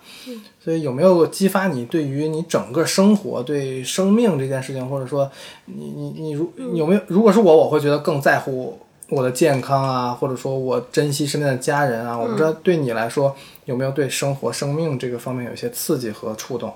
说实话，你这时候说触动都是假的，因为你自己没经历这事儿，你永远不会被他们触动。其实我自己做纪录片以后，我就发现说人其实不存在真正意义上的同理心，嗯对就是我感同身受。对感同身受这个事情太难了，而且我是自己真的就是去年住了医院以后，就是这也是差点经历过，就是可能要死不死的那种阶段以后才才会才会对这件事情和对当时那个人的那个处境和他说的一些话才理解到的，就是确实当时他他得病的时候，就比比如说他拿他的诊断书给我看，然后他。去讲他自己的一些感受和体会，然后我觉得说，哦，原来他是这么想的，对对对对，他他讲到他带瘤生存，就很多癌症病人现在是这样的嘛，就是他身体里面有这个瘤子，然后呢，就是他想办法，比如通过药物治疗的也好，什么什么每年去复查什么什么，就各种手段才活下去。但其实他他把这个东西告诉你的时候，你你对这玩意儿是嗯嗯嗯没有感受的，其实你只能说，哦，原来他有这个办法，哦，那他也能活着嘛，你只会这么想。但就是因为我去年就是当时体检的时候查出一些问题，就是特别搞笑。哼，那个他的我采访的这个癌症试药人呢，他的诊断书上写的是什么什么腹腔占位，相当于有一个东西它占据了腹腔一部分的位置，所以呢，他当时他的诊断书是这么写的。然后那个时候呢，我的那个诊断书上写的是，呃，肾脏脊柱附近占位。我那个时候我就以为我也是癌症，我说完蛋了，我跟他诊断书是一模一样的。我年轻的生命就要告别这个美丽的世界了。 我然后然后我就打电话给我朋友，我说我说我说我我不我不敢自己去医院复查嘛，然后我说你能不能陪我来复查？他到了以后就开始哭，我说我说我的诊断书跟我当时排的一个癌症病人是一模一样的诊断书，他然后他就开始骂我，他说你有没有医学常识啊？这个是只要那边有个阴影把它挡住，他都会这么写的，你不要吓自己，巴拉巴拉一类的。但是后来查了一圈嘛，是有惊无险，也是切了一个瘤子，但是是一个良性的增生。嗯，但是因为我当时那个东西长得很大，然后但是它哪个脏器都没有挨着，位置比较凶险，所以那个手术也不算小。然后也是直到可能在医院里面被关了二十多天，因为疫情期间住院嘛，没有任何人能来看我，我就跟坐牢一样坐在里边。嗯，然后。那个时候就开始瞎想，然后看完了知乎上四千多个关于年轻人得癌症是种什么样的体验，所有的回答我全看完了。哇塞，那种嗯那种感觉，你才知道什么叫交心和活着，就是、那时候你才意识到说你能有命活着是一件多么幸福的事情。就是他那个是小那个小荣接受我采访跟我说的所有关于活着的话题，我都没有体会。说句实在话，当下你觉得你体会到了，他跟我说，他说他说我告诉你啊，那个我以为我人生中唯一会被拍摄的时候是我婚礼的时候会被拍摄，我没有想到我是因为这件事情被拍摄。他说我告诉你啊，你到了这个时候，你想的是只要你能够看到明天的太阳，你就很幸福。他说你我我现在想的是，只要我今天晚上不疼，我就很幸福。或者比如说能把我的瘤子切掉，我就很幸福。他跟你讲这些话，你觉得好震撼，但你没有感觉的。就当你在医院里面躺着，然后看完这四千多个知乎回答的时候，你才有感觉，想说我靠，真的是这样。就是直到你看到你的那个就是大病理写说是个良性的东西，你没事儿，这东西切了以后再也不会复发了，你才会。你才会意识到，说你有命是一件非常非常珍贵的事情。对，他小小的年纪经历了太多， 所以我都说我是极限医患医生，我人建议换真衣的服就是都是丝血逃生。真的算过命吗？ 我就觉得怎么会这么倒霉呢？ 别算，你把算别命算师傅别克算死了 了。就确实，就别接我真活的儿。嗯，那个才意识到嘛，而且当时医生还老在那说。说，哎，我妈也很搞笑，嗯哼 太荒诞了这件事情。 那个时候都甚至不知道这个瘤子是好的还是坏的，就是但是医生会跟你讲说，他们觉得百分之八十是好的，嗯不排除有百分之二十是恶性的可能性，哼， 但是这也不重要，因为那时候我妈不能进医院嘛，她只能在医院外边儿，哦嗯嗯，然后跟那个我的主治大夫交流，我妈就说：“大夫，不管怎么样，我女儿一定不能留疤呀。” 然后当时我就，啊，我这留疤这叫事儿吗？这叫什么事儿？因为我那在哪个，个位置？嗯，它其实它其实是一个神经表皮，由于你的激素分泌过剩，然后呢，它就会增生出一大块瘤子来。嗯嗯它是个表皮细胞的增生的话，它就长在了我的脊柱和肺和肾脏的中间。就这块儿，后边儿这边儿后边儿，对后边边儿嗯儿啊，然后呢，在纵隔上面一点点。如果要切的话呢，那个时候是说要从我这边开一个十厘米的口子，因为它的长度已经到七厘米了。然后它的那个直径是四厘米，很大了这东西。然后所以说呢，就是 哼当时大夫说你居然没有感觉，我说没有啊，对，我也想问你，没有感觉？没有感觉，它它就是不会有感觉，除非它碰到你的脏器才会痛嘛。哦，OK，然后呢，他说很多那个年轻人都是体检，然后什么照 B 超才看见的，然后没事儿说什么的，嗯，我然后我当时我就说，这不是还有恶性的可能吗？那大夫说，对啊呀、那如果是恶性的也没有办法，你也得治啊。然后我就说，啊他们你说什么？看惯了，可能那呃看习他惯对了他习惯了，就是我他习你他习惯，你是我不习惯啊你是！我说我我我当时想说，这么年轻，那个时候所有的人，就是因为我住的那个病区是就是重症病区嘛。那老头老太太看到我，问我的第一句话：“你这么年轻，怎么会住进来？”然后我哇就哭了。我说：“我怎么知道我这么年轻，怎么会住进来？”因为因为我觉得我不疼啊，我也没有感觉呀、我说我怎么知道？啊，在这哭。然后那奶奶也吓到了，奶奶说：“哎呀，你别哭，没事儿。哎呀，大夫不都说了吗？切出来才知道呢。哎呦，但是你这不疼，不疼就是问题了。 太荒诞了。为什么不疼是问题 啊？不是老太太们自己都是中医，因对，因为、因为就是老人家，他比如说就是你如果说你疼，他就会说，那你得注意。那得注你意如果说不疼，哎呦哟不疼才是问题呢。啊然后我就说你跟我说这干啥呀？嗯然后而且那个时候很可怕的啊，就是。就是因为住我旁边的都是那种一住进来就切肾切这切那的那种，因为我一嗯重症的嗯对我一开始住的是泌尿科，因为以为长在肾上，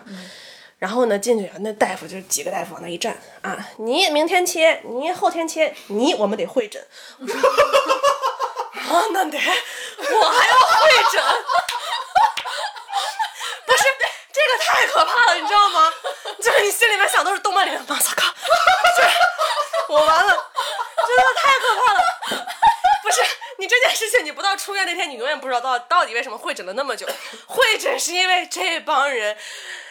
唉因为我那个长在了肺脊柱的附近，所以他需要那个就是看是胸哪个外科科来对切嗯和脊柱科的人要会诊，但是大夫们太忙了，没有空开会，所以才导致我一直在会诊，所以他们其实一哦直没有会诊，只是因为他们没有找到开会的时间。你跟我说实话呀，你说我们没有空开会，跟你说，我也不需要听你们一直在会诊。我想说，我已经在北京了，已经是全中国医疗资源最好的地方了，你们还要会诊，我一定是得了什么重症。 我当时我就觉得我要死 了。然后呢， 会诊了快两周，我就在里面待了两周，毫无毫无进度的待了两周，就每天就听着这个老太太被推过去了，那个老太太被推过去了，然后呢，我就被转到了胸外科，胸外科更可怕，全是要切肺的。那大夫 那天还特别逗，跟我说你是明天下午的手术什么什么的。然后呢，那个护士小姐姐过来跟我讲说，下午的手术一般都是小手术，没有事情的。嗯。然后那个你就明天通知你家属几点过来帮你签签什么字儿，怎么怎么地的。然后就说我说好。然后我就跟，因为我怕我妈一个人，那时候我爸还在南京那边出差，然后我就怕我妈一个人就是自己 handle 不了那种场景嘛。你说签字儿，哎，姑娘如果死了瘫了什么的，什么就这种事儿，我觉得不太好，我就找了一个朋友陪我妈一块儿去。然后呢，结果那天到第二天上午的时候，那护士说：“哎，嗯，那个那个，你还在这儿啊？那个都挺好吧？”我说：“嗯嗯，都挺好啊。”然后他说：“那不然下一台就就坐你吧。”我说：“嗯，这么容易就决定了啊？”我说：“那前面两台呢？”他说：“反正上午切不好吗？早切不是早了吗？”我说：“不是啊，人家不都说下午切那个是小手术吗？”他说：“没事儿没事儿，你就上午吧。你们家人多久能到啊？”我说：“二十分钟呗。”行，那二十分钟以后就你了。我当时说太随便了，这个医院怎么这个样子？而且我，但是我那时候没有劲儿啊，我因为手术前不是要断食嗯断水，对然后我就只靠注射葡萄糖嘛，我就整个人又虚。然后那个护士姐姐说：“来吧，插尿管吧。”我说：“不，你先等一下。”我看了知乎，里面所有的尿管都是在我麻醉了以后才插的。她说：“那你看错了。”就把我推到那个手术室给我插尿管。然后我想说：“妈，这过程太屈辱。”然后那个时候我一直觉得我失禁了， 我就一直我我被推到那个手术等待间等着的时候，我就一直在那喊人，我说我失 禁了，一边哭一边喊。我现在觉得我那时候就是个神经病。我就说哦怎么办？然后那个护士小姐姐就说没有没有，你放心，就是你不舒服是正常的，然后推到那个手术室里面。然后因为我没结婚嘛， 但是那时候我是裸体啊，然后那个推进去了以后呢，他们就拿那个病号服盖着我。嗯，那里面正好有两个男医生，那里面的那个麻醉小姐姐也人也很好，就让那两个男医生先出去。然后呢，那麻醉小姐姐就说：“就说你们先出去。”然后，然后她就说：“你把那个衣服退掉，然后给我把该接的管儿接上，就是扎的针。”然后我说，我就一直在那问：“这是麻药吗？这是麻药吗？”然后哎还还在哭，这还在哭，嗯这是麻药，你一定要告诉我啊。然后那个小姐姐就说：“好好好，你放心，你放心。那这一针有点疼哦，你忍一下。”然后噌，我说：“哦，好疼。”然后她过一会儿，她就呼那个面罩，我说：“我不戴，你告诉我这是不是麻药？” 然后。因为我一定要， 我想说我要清醒到我晕过去的前一刻，对不对？嗯，我也是。就是一定要清醒。我说这是不是麻药？然后那护士小姐姐说这不是，你先扣 上，然后你就呼吸，我就没有意识了。这明明就是麻药，明明 就是麻药。他骗 当时我也是，就是我那个大夫给我做手术是在加拿大做的，为什么要骗你们呢？就他会很紧张，太他紧显得张很了紧太张。紧张但我就没事，我就很，我是那种 OK，你是专业的，你把我交在你的台子上，那我就听你的就好了，死对了就对算了，对对就我是对这种。然后那个大夫就会很正经的告诉我啊、我们现在要给你戴上这个面罩，现在呢先给你点氧气，对然后呢，待会儿他会跟你说哦，现在要给你点麻药，等会儿你就会睡着。然后我听到这个信号之后，我就特别，我是一个意志非常坚决的人，我怎么可能让你把我哄睡着？不可能，我就要知道我自己什么时候睡着。我！对对对我的最后一个意识就是有这个想法， 之后就就睡着了，就不省人事，不是打扫。什么时候睡着都不知道，都不知道哦，你根我根本就不知道对，我只记得就是我在我很坚决，你告诉我这是不是麻药， 就是 没有那个过程。没有那个过程，对，后来是我主治大夫过来跟我说，说当时那个麻醉小姐姐看你哭的实在是太就是惊天地泣鬼神了，就是害太害怕了对，所以就是她就没告诉你，她说赶紧把你放倒了算了，就是没有前面这些冷静的过程。对，然后然后当时也是醒来以后，第一句话切完了吗？ 然后大夫说切完了，很成功。我说好，那我睡了，我就 就第一天做完手术，排了一晚上血水，排了一晚上积液。第二天我都哎积液正常了，全部都清了，没有血水了。他说嗯，你要出院吗？我那时候说话还是你觉得我能出院吗？ 那大夫说你难道还想在这儿待吗？然后我说不想啊，但是我我万一出院死了怎么办？ 然后那大夫说：“你走吧。” 他说：“我给你来给你拔管儿。”然后而且是个男的嘛，然后他就说：“你你把衣服脱了，然后呢，我我给你把管儿拔了，你就通知你家人来接你这样子。”我说：“那你不是看到了吗？”他说：“你手术的时候我都看完了。”然后呢，我就说：“那就这样吧。”他说：“你憋住气啊，你一定要憋住哦。”然后他一边拔还一边问：“你是干嘛的呀？”我说：“我是纪录片导演。”就是一边比纪录片导演，然后他就说：“那你可以把你自己跟病魔战斗的过程拍下来啊。”然后我就想说：“就我都这样了，你还要我哎光着拔 管儿，对啊呀、把自己拍下来，哦，特别吓人，最后那管儿拔出来那么老长，然后就放到地上。我说我去，幸好我没有看见这个过程，不然真的吓懵了。要一哦直憋住气吗？一直憋住气，因为那你说话还怎么憋气呢我？就这样说话的呀，就这样的。啊然后他就说什么，哎，给你缝这个伤口真的是什么花尽了我毕生的心力，因为我记得你妈跟我说不能留疤。 我说好嘞，那你赶上的医生还都挺好的。对啊人都 对对很对好对对，都很好，但就是他们就是以吓我为乐，因为我就是在那很容易被吓在到那层楼哭出了名， 然后每个医生都会过来，哎，嗯，得病了哦，哈，以后注意体检哦，什么什么的。哎，静静有点东西嗯啊，有点东西，所以刚才你说你也不喜欢小孩儿，然后也不想要孩子，然后经过这手术以后，我估计你也很怕再留一个疤，不是你阿姨可能也很怕你再留一个疤。 是，嗯，但是你之前就跟我提过，就是、包括我也前几天看了你拍的那个小小的那个片花，嗯，嗯嗯讲的是一个其实是买精生子的故事。嗯，然后她其实也是作为一个单身女性，然后是说想要有一个繁衍的这个对需求需求。对嗯，那个题一开始是因为我刚回国的时候，就是对于什么女性方面的话题啊，然后对于生育的这种问题其实是感兴趣的。嗯，然后那个时候就很想去拍一个，其实本来是拍一个清华的女高管，就清华毕业的，但是可能出于种种方面，她就社会方面的这种考虑，然后而且因为她是个正常的异性恋，然后她。呃，单纯就是出于不想要家庭，但是想要一个小孩，就当时我就觉得很好奇这样的女性的选择，尤其是她们又有比较强的经济能力，然后呢又可以就是有一个比较成熟的考虑来做这件事儿，我还挺佩服有这种勇气的人的。然后，所以我当时想去拍她，但她反正最后就是没答应出镜嘛，嗯。然后就是经，后来就再联系到做那个报道的记者，他说我可以再给你推一个人，可能呃比较愿意跟你聊，然后但是也没答应出镜，说要不你先去跟他聊聊看。然后我就飞了一趟广州，也是带着机子和带着老师过去的。然后就说有点类似于就是赶鸭子上架吧，好多人都是这样，就是说啊不乐意不乐意，然后但是呢，比如说你跟他见面聊，他对你信任感高了，他慢慢就对你打开了，然后呢就就就就拍了那个故事。但其实当时拍的时候，因为没发生，他生活中已经很平顺了，没有发生什么事儿，只是把他的这个经历和他的观点讲了出来。然所以后这位就不是那个清华的女生了，不是不是是吧完全是是另另外一一个位对所以这位在是异性恋还是他是他是蕾丝，啊？就是喜欢女性的女性。对 OK 然后那个他喜欢女生的话，其实我觉得可能，比如说大众不会有那么多的共鸣，因为并不是每个对对对人都是这样的嘛。然后，嗯，他就当时就比如说聊了一些关于自己为什么做这个选择啊，然后而且他经济条他经济实力非常好，他经济实力远超普通人。嗯嗯，所以就是。我只是觉得他可以作为一个输出观点的人，嗯，然后可能他的这种个人经历没有那么多可以借鉴的地方，但确实没有想到是那个片子特别火，当天晚上就上热搜了。哦是吗？嗯，哦然后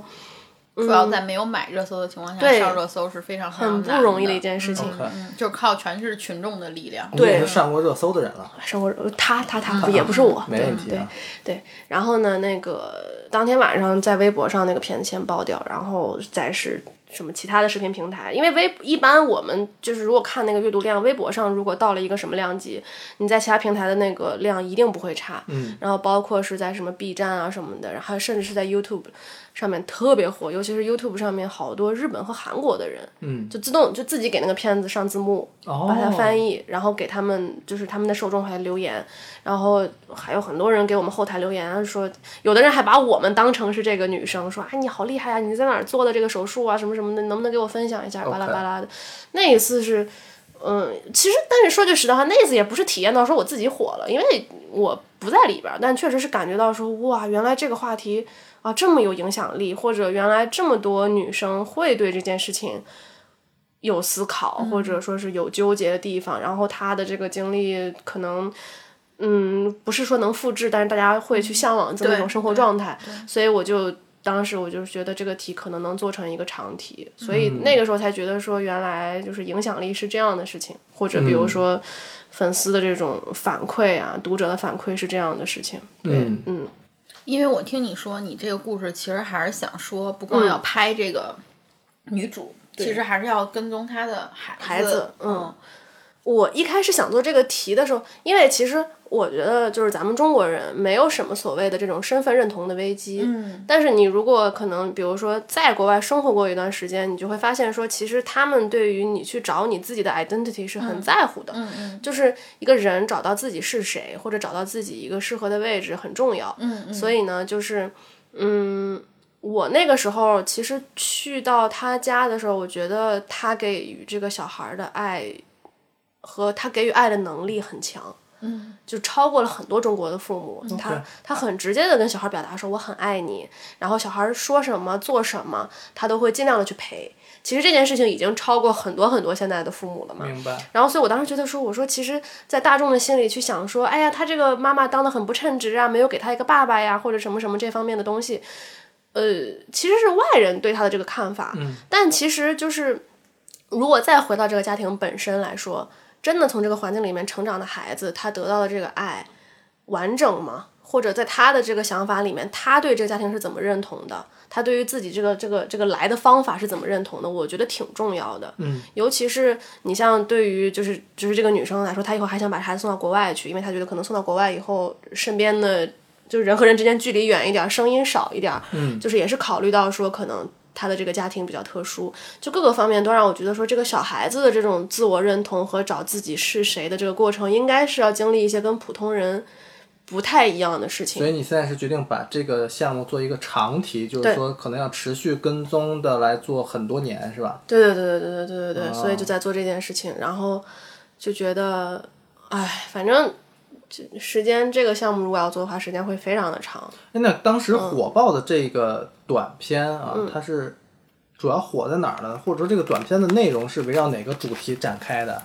就是短片的内容，当时其实就是他讲说自己，呃，经济实力到了一定的程度以后，就是觉得生活很空虚，想要个孩子。 OK，但是呢，因为没有找到伴侣嘛，嗯然后所以就是想说，就要不就自己先生一个吧，就去美国，就是去精子银行，然后做了这个就是试管婴儿的这个手术，然后明白。自己生了这个孩子。说的是混血，对对，挑因为精子挑选它也可以挑选好一点的嘛。当然，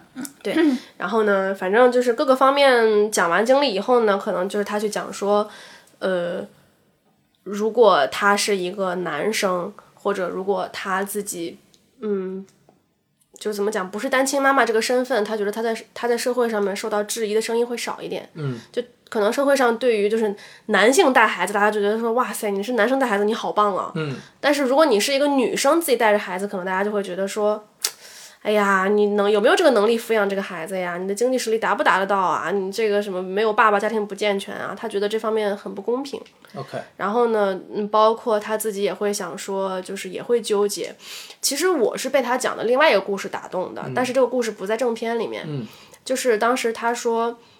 呃，他身边有一个就是 gay 蜜，然后也是，但是 gay 蜜是通过另外的途径得到的小孩儿啊，就是，但是呢，他得到这个小孩儿以后，就是一呃，也是又当爸又当妈，一个人把他给拉扯大了。然后呢，这个 gay 蜜呢，他是一个。是一个是一个 bottom，就是他是个瘦，嗯，所以可能生活上会有一些比较，就是能、能够看出来蛛丝马迹的地方。可他一直没有找伴侣，嗯，他也没有告诉自己小孩自己是同性恋这个身份，嗯等到这个孩子大概十八九岁的时候呢，那他就把这小孩送到国外读书去了。嗯在机场的时候，这孩子走到那个海关门口，嗯突然回过头来，就对这个男生说：“他说妈妈，谢谢你，你辛苦了。”然后那个 gay 蜜当时就哭的，就是就是就是满脸眼泪，就是他一他就是当时，因为他一直以为这孩子不知道他是同性恋，也不知道他是就是 bottom 这个身份，嗯然后那个从小到大他也都是管他就是叫爸爸嘛，嗯也没有怎么质疑过，就是他为什么没有母亲这个事情。嗯，但那个时候就是他意识到说，这个小孩不仅认同我是同性恋里面的这个身份这个角色，他也认同我承担了他母亲的角色。嗯，所以当时就是那个什么，这个这个那这个男生特别感动，然后就把这个故事就分享给了我的这个拍摄对象，然后当时他就说。他说：“如果以后我的女儿会对我说一句‘爸爸，你辛苦了’，他觉得他这辈子就值了。”我当时其实是被这个故事打动了，所以我才想要去 follow 到说，如果以后这个孩子长大了，他对于这个母亲、对于这个家庭会是一个怎么样的认同状态？对，就是我觉得这里面是有很很很很大的一个一个一个人生转折和心理的反射的。哇哦，你的这个工作好好啊！我这期感情不 够用，一会儿一会儿笑一会儿哭，笑也笑的特别 多，然后对对对对，嗯，呃，我我我我觉得很好了，对、我反正，嗯，看你健身的时候，我是不知道你这个这个这个，工作这么强，对，呃、啊，冷静一点，冷静一点，啊， 没有，就是很很有意思的工作吧，对包括我必须得再给我们自己做一下宣传啊，我不知道你有没有关注我们的一些文案啊，我们本身的使命就是陪伴中靠近真实。既然选择做一个媒体，我想我们也是对这个真实的反射吧，是有一些要求的。所以当我嗯能够听到你在工作当中获得这些故事啊、信息啊，包括你从中的这个非常真实的视角的时候，还是很嗯非常非常感动的。对，觉得这个工作选的很好，然后我觉得嗯。通过懒得广播，嗯，把把你叫来叫来跟我们聊这些故事，我也觉得很开心。对对，独家内容这在别的地方都没有讲过，真的啊对我们平独台家我也没与有有讲过。容颜，与有容焉啊。那你说这个、做这纪录片筹钱很难啊？像这样一个选题的话，你都是怎么来筹钱，或者说筹钱的这个成功率怎么样？没有成功率，因为现在就是靠我们公司。哦，还是一个内部的项投目，资的公司，是一个内部的项目。对对对我知道你是们个内部公司很有钱啊了，所以我并不是很担心这件事情。有钱人也得从外边找，也不能持续的给你这种供给啊，就是你也要证明这个项目本身是有市场价值的。所以，所以说，其实这都是感觉是你工作当中，像刚才 A B 也说了，就很好的一个工作，很好的一些事儿。嗯，然后你有没有觉得就是自己力所不能及的时候一些事？其实一个是拍那个癌症的那个人，食药人对对对，一个就是拍，其实深圳白石洲那个拆迁那个事情是一个是一个小点，是你也觉得你也有帮不了的人，嗯嗯，就是拍到一个那个很倒霉的一个大姐，然后我现在不知道她怎么样。其实我嗯如果去深圳，我有空我都会去到看着嗯对到他们那个馆子里面，然后到那个大姐那个摊位哎那儿看一下。 By the way，我想问一句，嗯你会跟你的就是之前的受访者或者是受访人还会保持联系，嗯很少或者很少很少，嗯几乎几乎不，就是我觉得适可而止。适可而止吧， 就是我你嗯会不会就是觉得，如果跳出那个拍摄的环境，跟这个人说一些话，心里会有点就是别扭的感觉？还是说，嗯要我我会有一点，我会觉得嗯我好像不知道我是在跟他聊天儿，还是我又在利用他，还是我又在干嘛？就会有我会有时候会有那种哦感觉。但是假如我跟他聊、跟他谈，然后跟他更 close 了以后，我又觉得不对，就总觉得不对。我懂你意思，嗯嗯但是因为我是害怕别人对我有这种感觉，嗯，因为我其实我是非常。我要交朋友或者什么呢？我很不喜欢带着目的性去做事情。嗯是嗯，对就我是也因为是嗯因为你的工作过程已经是带着目的性对做了，对。然后所以就是我很害怕他会觉得我哦在抱着什么目的去跟明他白交流，所以我会就是如果不是人家主动来找我，我就我就尽量不打扰对人我家也的觉生得活是。嗯对对对，就是。但白石洲里面，就是我拍的两个人嗯是个特例，一个就是我说的这个这个大姐，一个是个东北大姐，嗯我就很想东北人。这个大姐她姓骆，嗯，这个骆大姐呢本身是一个就是四十多岁的一个高龄产妇，所以她小孩生出来就进 ICU 了。哦，然后一天也是好几千的那种治疗费用。我反正那事儿记得还挺清楚的，啊我因为我跟拍了他好几天嘛，然后。他在白石洲那个城中村里面摆一个那个小摊儿，因为那个城中村位置特别好，它在深圳的市中心，所以肯定要给它拆掉的。当时他那个小摊儿是一个很小的一个铁板房，嗯，一天大概就挣了五十八块钱。但是呢，她那个老公啊，就第二天早上我们去拍的时候，花了四十五，给我和我们的那个摄制团队买了牛奶和面包，我就有点儿不舒服，不舒服，我就说我说大哥这个不用了，我我我们摄像大哥就把那个面包和牛奶给揣回人家兜里去了，就是放大姐包里，然后我就把那牛奶也是我说大姐我说那个早餐你吃点儿，因为她营养很不好。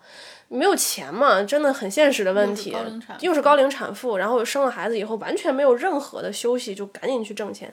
她的老公就喝酒啊，什么什么赌博啊什么的，在那个城中村很有名。哦对，然后但我就不知道为什么他会觉得我不知道这件事情。我想我都在这拍了十几天了，我能不知道你是个什么样的人吗？我肯定知道啊。所以那个老公就给你们买了很多东西。对，他就图面子上的工程，给我们买了很多东西，就说：“哎呀，你们拍他辛苦啦，什么什么的，你们来这一趟也不容易啊，以后来深圳什么常来玩。”我就很不喜欢这个事情，我当时我就我我我面子上没有说什么，但我就把那个东西塞回大姐包里了。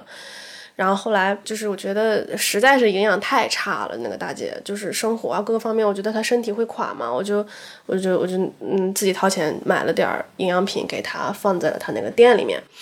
但是呢，这个问题就是也是拍到中间有一天，那个我就看他就这边脸，就是左边脸吧，还是哪里啊，就是有一块青了。嗯。然后后来那个我说我说我说您这咋了？他说是磕的。但是呢，就是因为我我们拍的那个白石洲，它城中村，它相当于是个 community 嘛，大家互相都认识。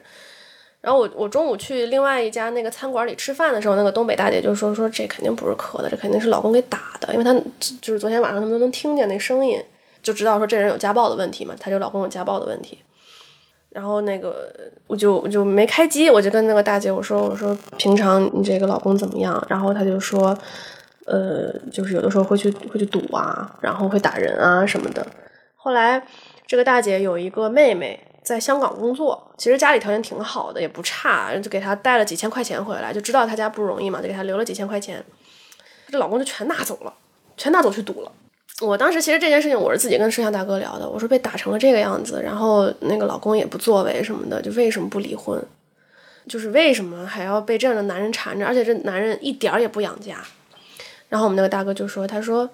他说，你看这大姐跟咱讲过，她跟这个男的离过一次婚，然后呢，那个什么，呃，又不知道经历过什么样的纠结，又在一起了。然后大姐自己这事儿，她是自己也说不明白。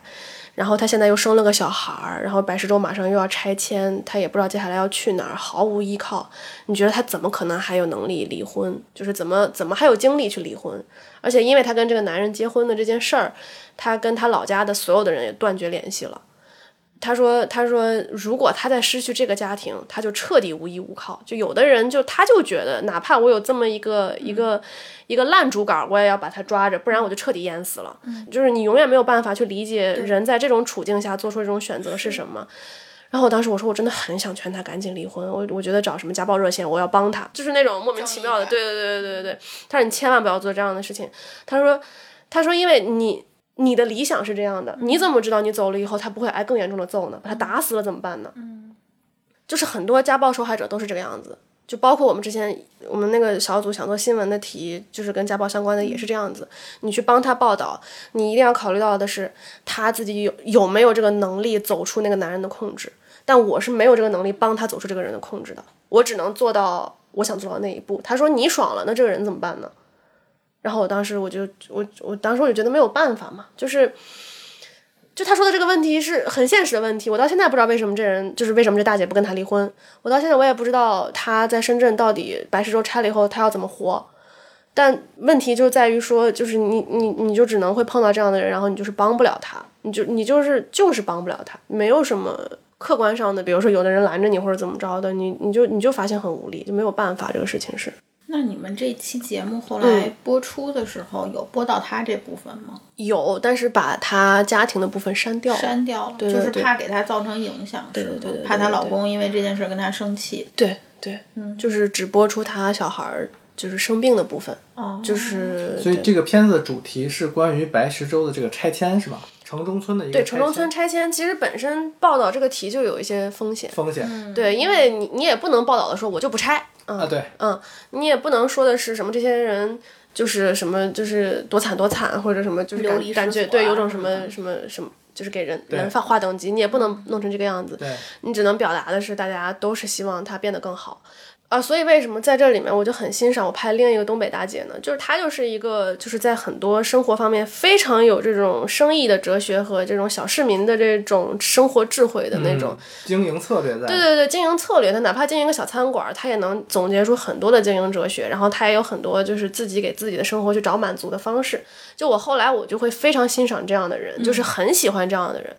嗯，所以就是后来我去深圳有一次拍一个商务，然后就是压力特别大，我就说打电话给大姐，我说大姐那个菜馆儿有没有位置？我说我能不能去吃个饭？然后那个什么，他说来来来来来来来，然后嗯，就他就是他，反正离开白石洲以后，自己就支了个小摊儿，反正也是要被城管赶的那种，哦 但也还行吧，反正就是嗯能挣钱。然后她老公很会很会做饭，我说我要吃锅包肉， 然后我就在她店里面吃锅包肉。嗯就是这个大姐是我好像应该算唯一一个吧，就是拍摄完了以后，我还、嗯还会去再找她的那种。对对对对对对，yeah, 嗯，因为你没有在试图帮他解决问题，对吧？对对对对，就是很单纯的，我想要去那儿，我觉得跟她聊天很放很开松，心对她很对看得开。对，就是你们这个时候是平等的关系嘛，但如果你是居高临下、即施舍者的这种对帮忙的角度，确实，嗯，这个就地位不平等嘛，那这个对联系是很难建立的。对对对对对对对，这个反正你在说的过程当中，我会想到之前我跟有人我们做了一期播客，是关于帮那个老太太，嗯，是在北京，这个老太太她要找医院去，她不认路，她拿着手机问我医院怎么走。嗯我带她走的时候路过一个小胡同，她一直都很感谢我的，之前就觉得遇到大善人了。她来北京治病得了肝硬化晚期，没有办哦法治，她来北京看病一共带两千块钱。花了一千多没有办法治，然后她就这一路上就跟我说只能回家等死，啊，我本来想送她到火车站再给她一些钱什么的，但是我们走了一半，然后因为那天是冬天，天气很冷，有一条小胡同是直接穿过去可以到北京站的。嗯，走大路的话要多绕大概五百米左右吧，所以我就想带他走那个小胡同。到那个胡同门口刮了一阵妖风，那个胡同不是很整齐的那种，里面就是有一点呃市井的感觉。嗯，然后那老太太也看不到从这儿能怎么到北京站去，对，她就从这一个时刻觉得我不是好人了。然后他哦就转身就再不再接受我的任何沟通和帮助，然后就往那个大大走陆过方去向了走嗯了。但实际上要走了更远。对，那个那那那个时候我就有这种帮不到的感觉，对就不是你是想不想去帮，你想不想对他好，但就是你帮不到。对对，然后那个感觉真的非常差，非常差，非常差。是是，因为你想尽了所有的办法，希望他少走一点弯路，然后获得更好的体验。但是他做的事情一点错都没有，在他的角色范围之对对内，对他是非常明智的。对因为他看不到这个小胡同是通往嗯偌大的北京站。对对对对对对对对对，然后失去了信任之后，他也不会再允许我跟他从大路上走嘛。对对对对对是这样的，所以在这个过程当中，我也很难过，对吧？就对就就就是，到底应该怎么办呢？对就是到底对应该对怎是么这样办呢的是你这样要的做好事嘛，就是这样你要的嗯怎么办呢？对对想帮和能不能帮到是是非常深入的一个矛盾，在很多情况当中，嗯然后嗯由于不同的视角，就像你没得病的人就不理解濒危失去生命的那种掉进悬崖的感觉，然后对对生命的一种认同啊，这这这是什么怎么回事儿啊？嗯嗯这些话说出来都是什么意思？对，对。呃，不同的视角就是有完全不同的决策机制了。对对，我这对这感觉一样的，因为当时那大哥也跟我说，他说很有可能你跟他讲了，你要帮他弄那个家暴的事情，他就不会再接受你采访了。对嗯啊对呀、嗯对对对对对，因为他可能会害怕后面会带来的问题和事情。对呀、所以就是就是哎很难过，很难过。嗯那你下一步是什么你？Next step？ ，next step，嗯，因为后来我们公司短片的单元就不再更新了，就嗯更新压力很大。然后加上他，因为我们拍短片这东西完全没有现金收益，其实，嗯，对，然后可能后来这个短片部短短短片单元就被拿掉了，然后可能现在就做长片做系列，嗯，可能就是要去学着去接受一些商业和市场的洗礼，嗯我觉得就是，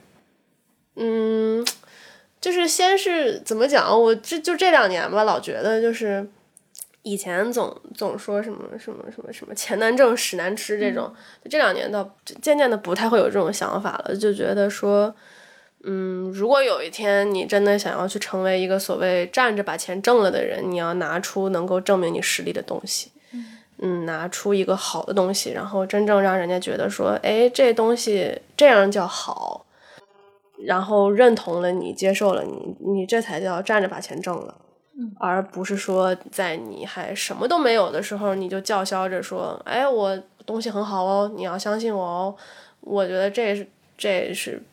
这是一件有点违反逻辑的事情。对，所以就是想说，嗯，先是学会怎么去适应这个市场，然后再学会拿出真正好的内容和东西来，然后再想办法挣钱，养长片儿，把我的长片儿养明白。对对对对对，就我觉得就是一直很想说拿出一个代表作吧。嗯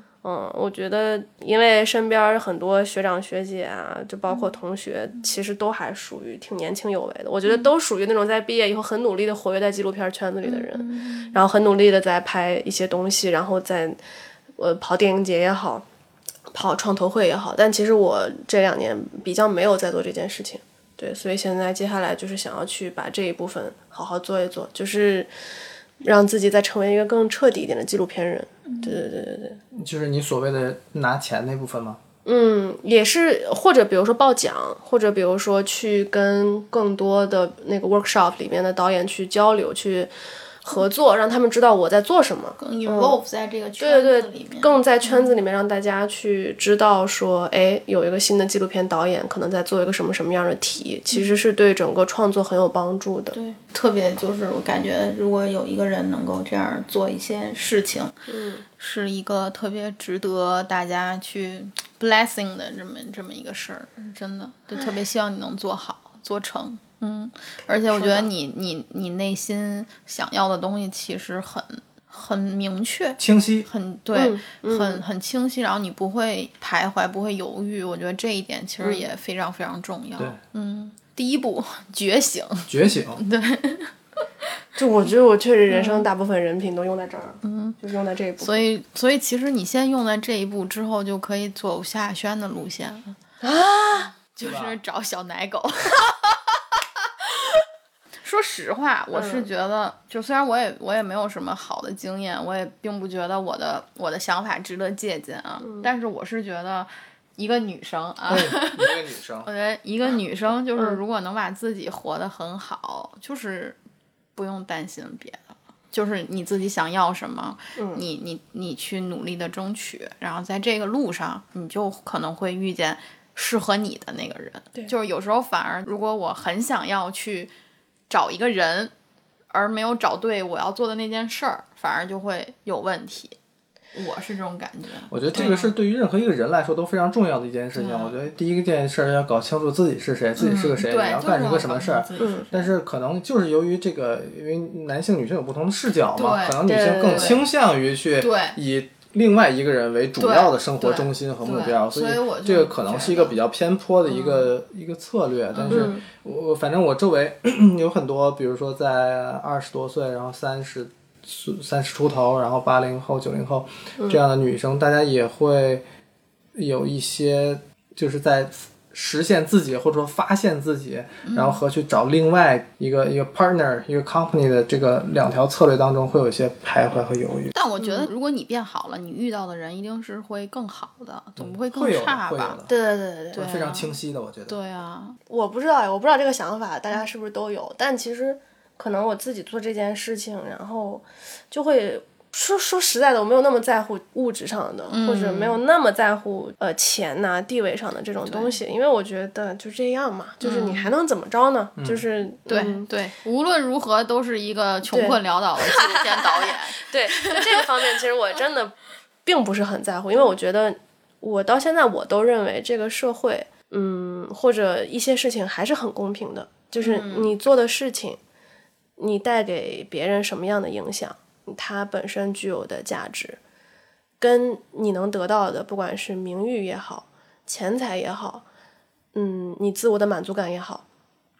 应该大部分时间是成正比的。就是不存在说我付出了百分之一万的努力，我觉得这件事情给大家带来了多么多么多么多么大的好处，然后它毫无回报，我觉得这个是不现实的。就是我很，我比较会在这件事情上面取得我的满足感，所以我就是其他的方面，我觉得就是够用就行，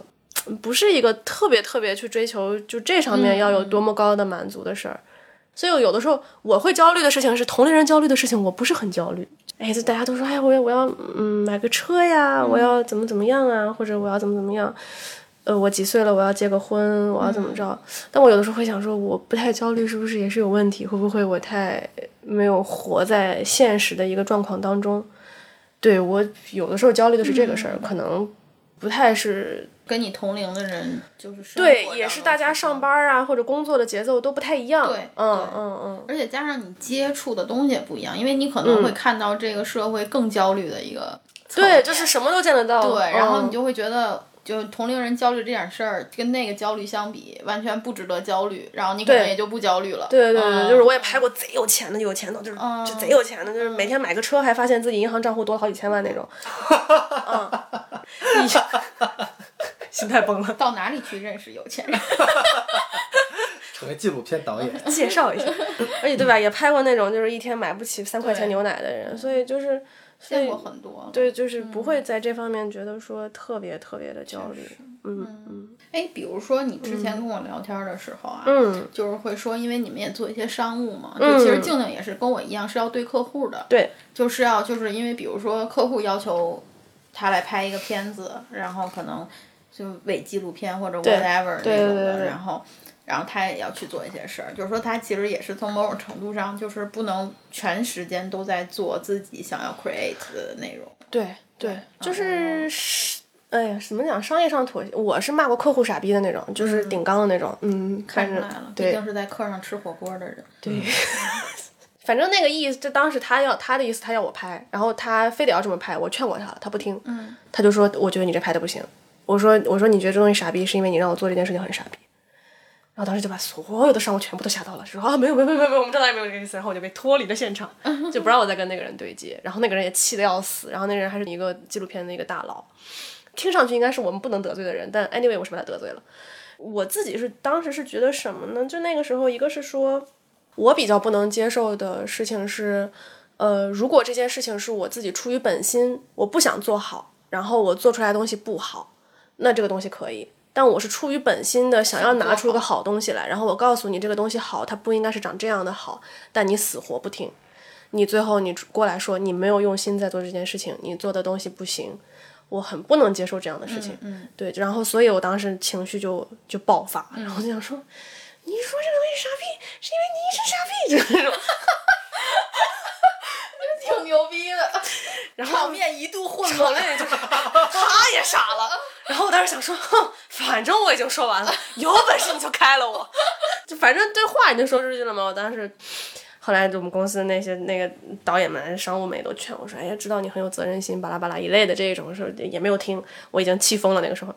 后来就是发现有一件事情是挺重要的，就是人家定义的好和你定义的好，它不是一一样样事儿。你说太对了，对你说太对了就是客户眼中的他要的那个内容，不一定是你认同的大众眼中的好内容，但是就是最适配他的东西对。，那你就拿出适配他的东西给他就好这了。就是专业。对，就是以前你老觉得我拿出的好东西是用我的专业来判断的，可是呢，你要学会的事情是怎么去适应。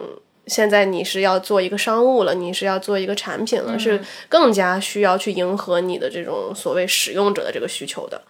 那这个好，你就可以暂时抛弃掉这个原则。所以后来我剪片子就有一个原则，就是我所有的商务交出去，第一版一定是我觉得最好的那一版。嗯，就第一版就我觉得是你拿出去到哪里，人家就看到这个片子都会说，哎，我觉得这故事还蛮有意思的。如果、如果你愿意看完的话，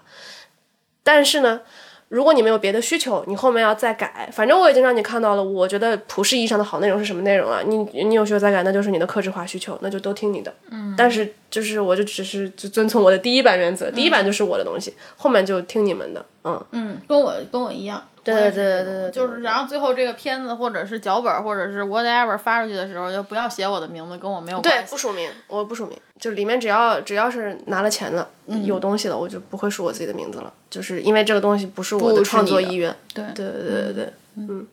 非常有意思，嗯非常有意思啊！一个自由撰稿人的一个，可以这么以这讲么吧，讲因为本质上没有区别，没有对吧区别，都没钱。嗯哈，不是，就是自由撰稿人讲求的是意志和真实性的记录嘛，对吧？对对对对啊 对。本质上没有区别。OK，一个自由撰稿人的荒诞和坚持，标题已经取好了。主要是荒诞，主要是荒诞，对，有点东西。如果结尾放一个歌，你选什么？七里香，为什么？因为七里香是我回国的时候听到的第一首歌，然后我当时从机场出来觉得有如神指，所以我特别喜欢这首歌。对，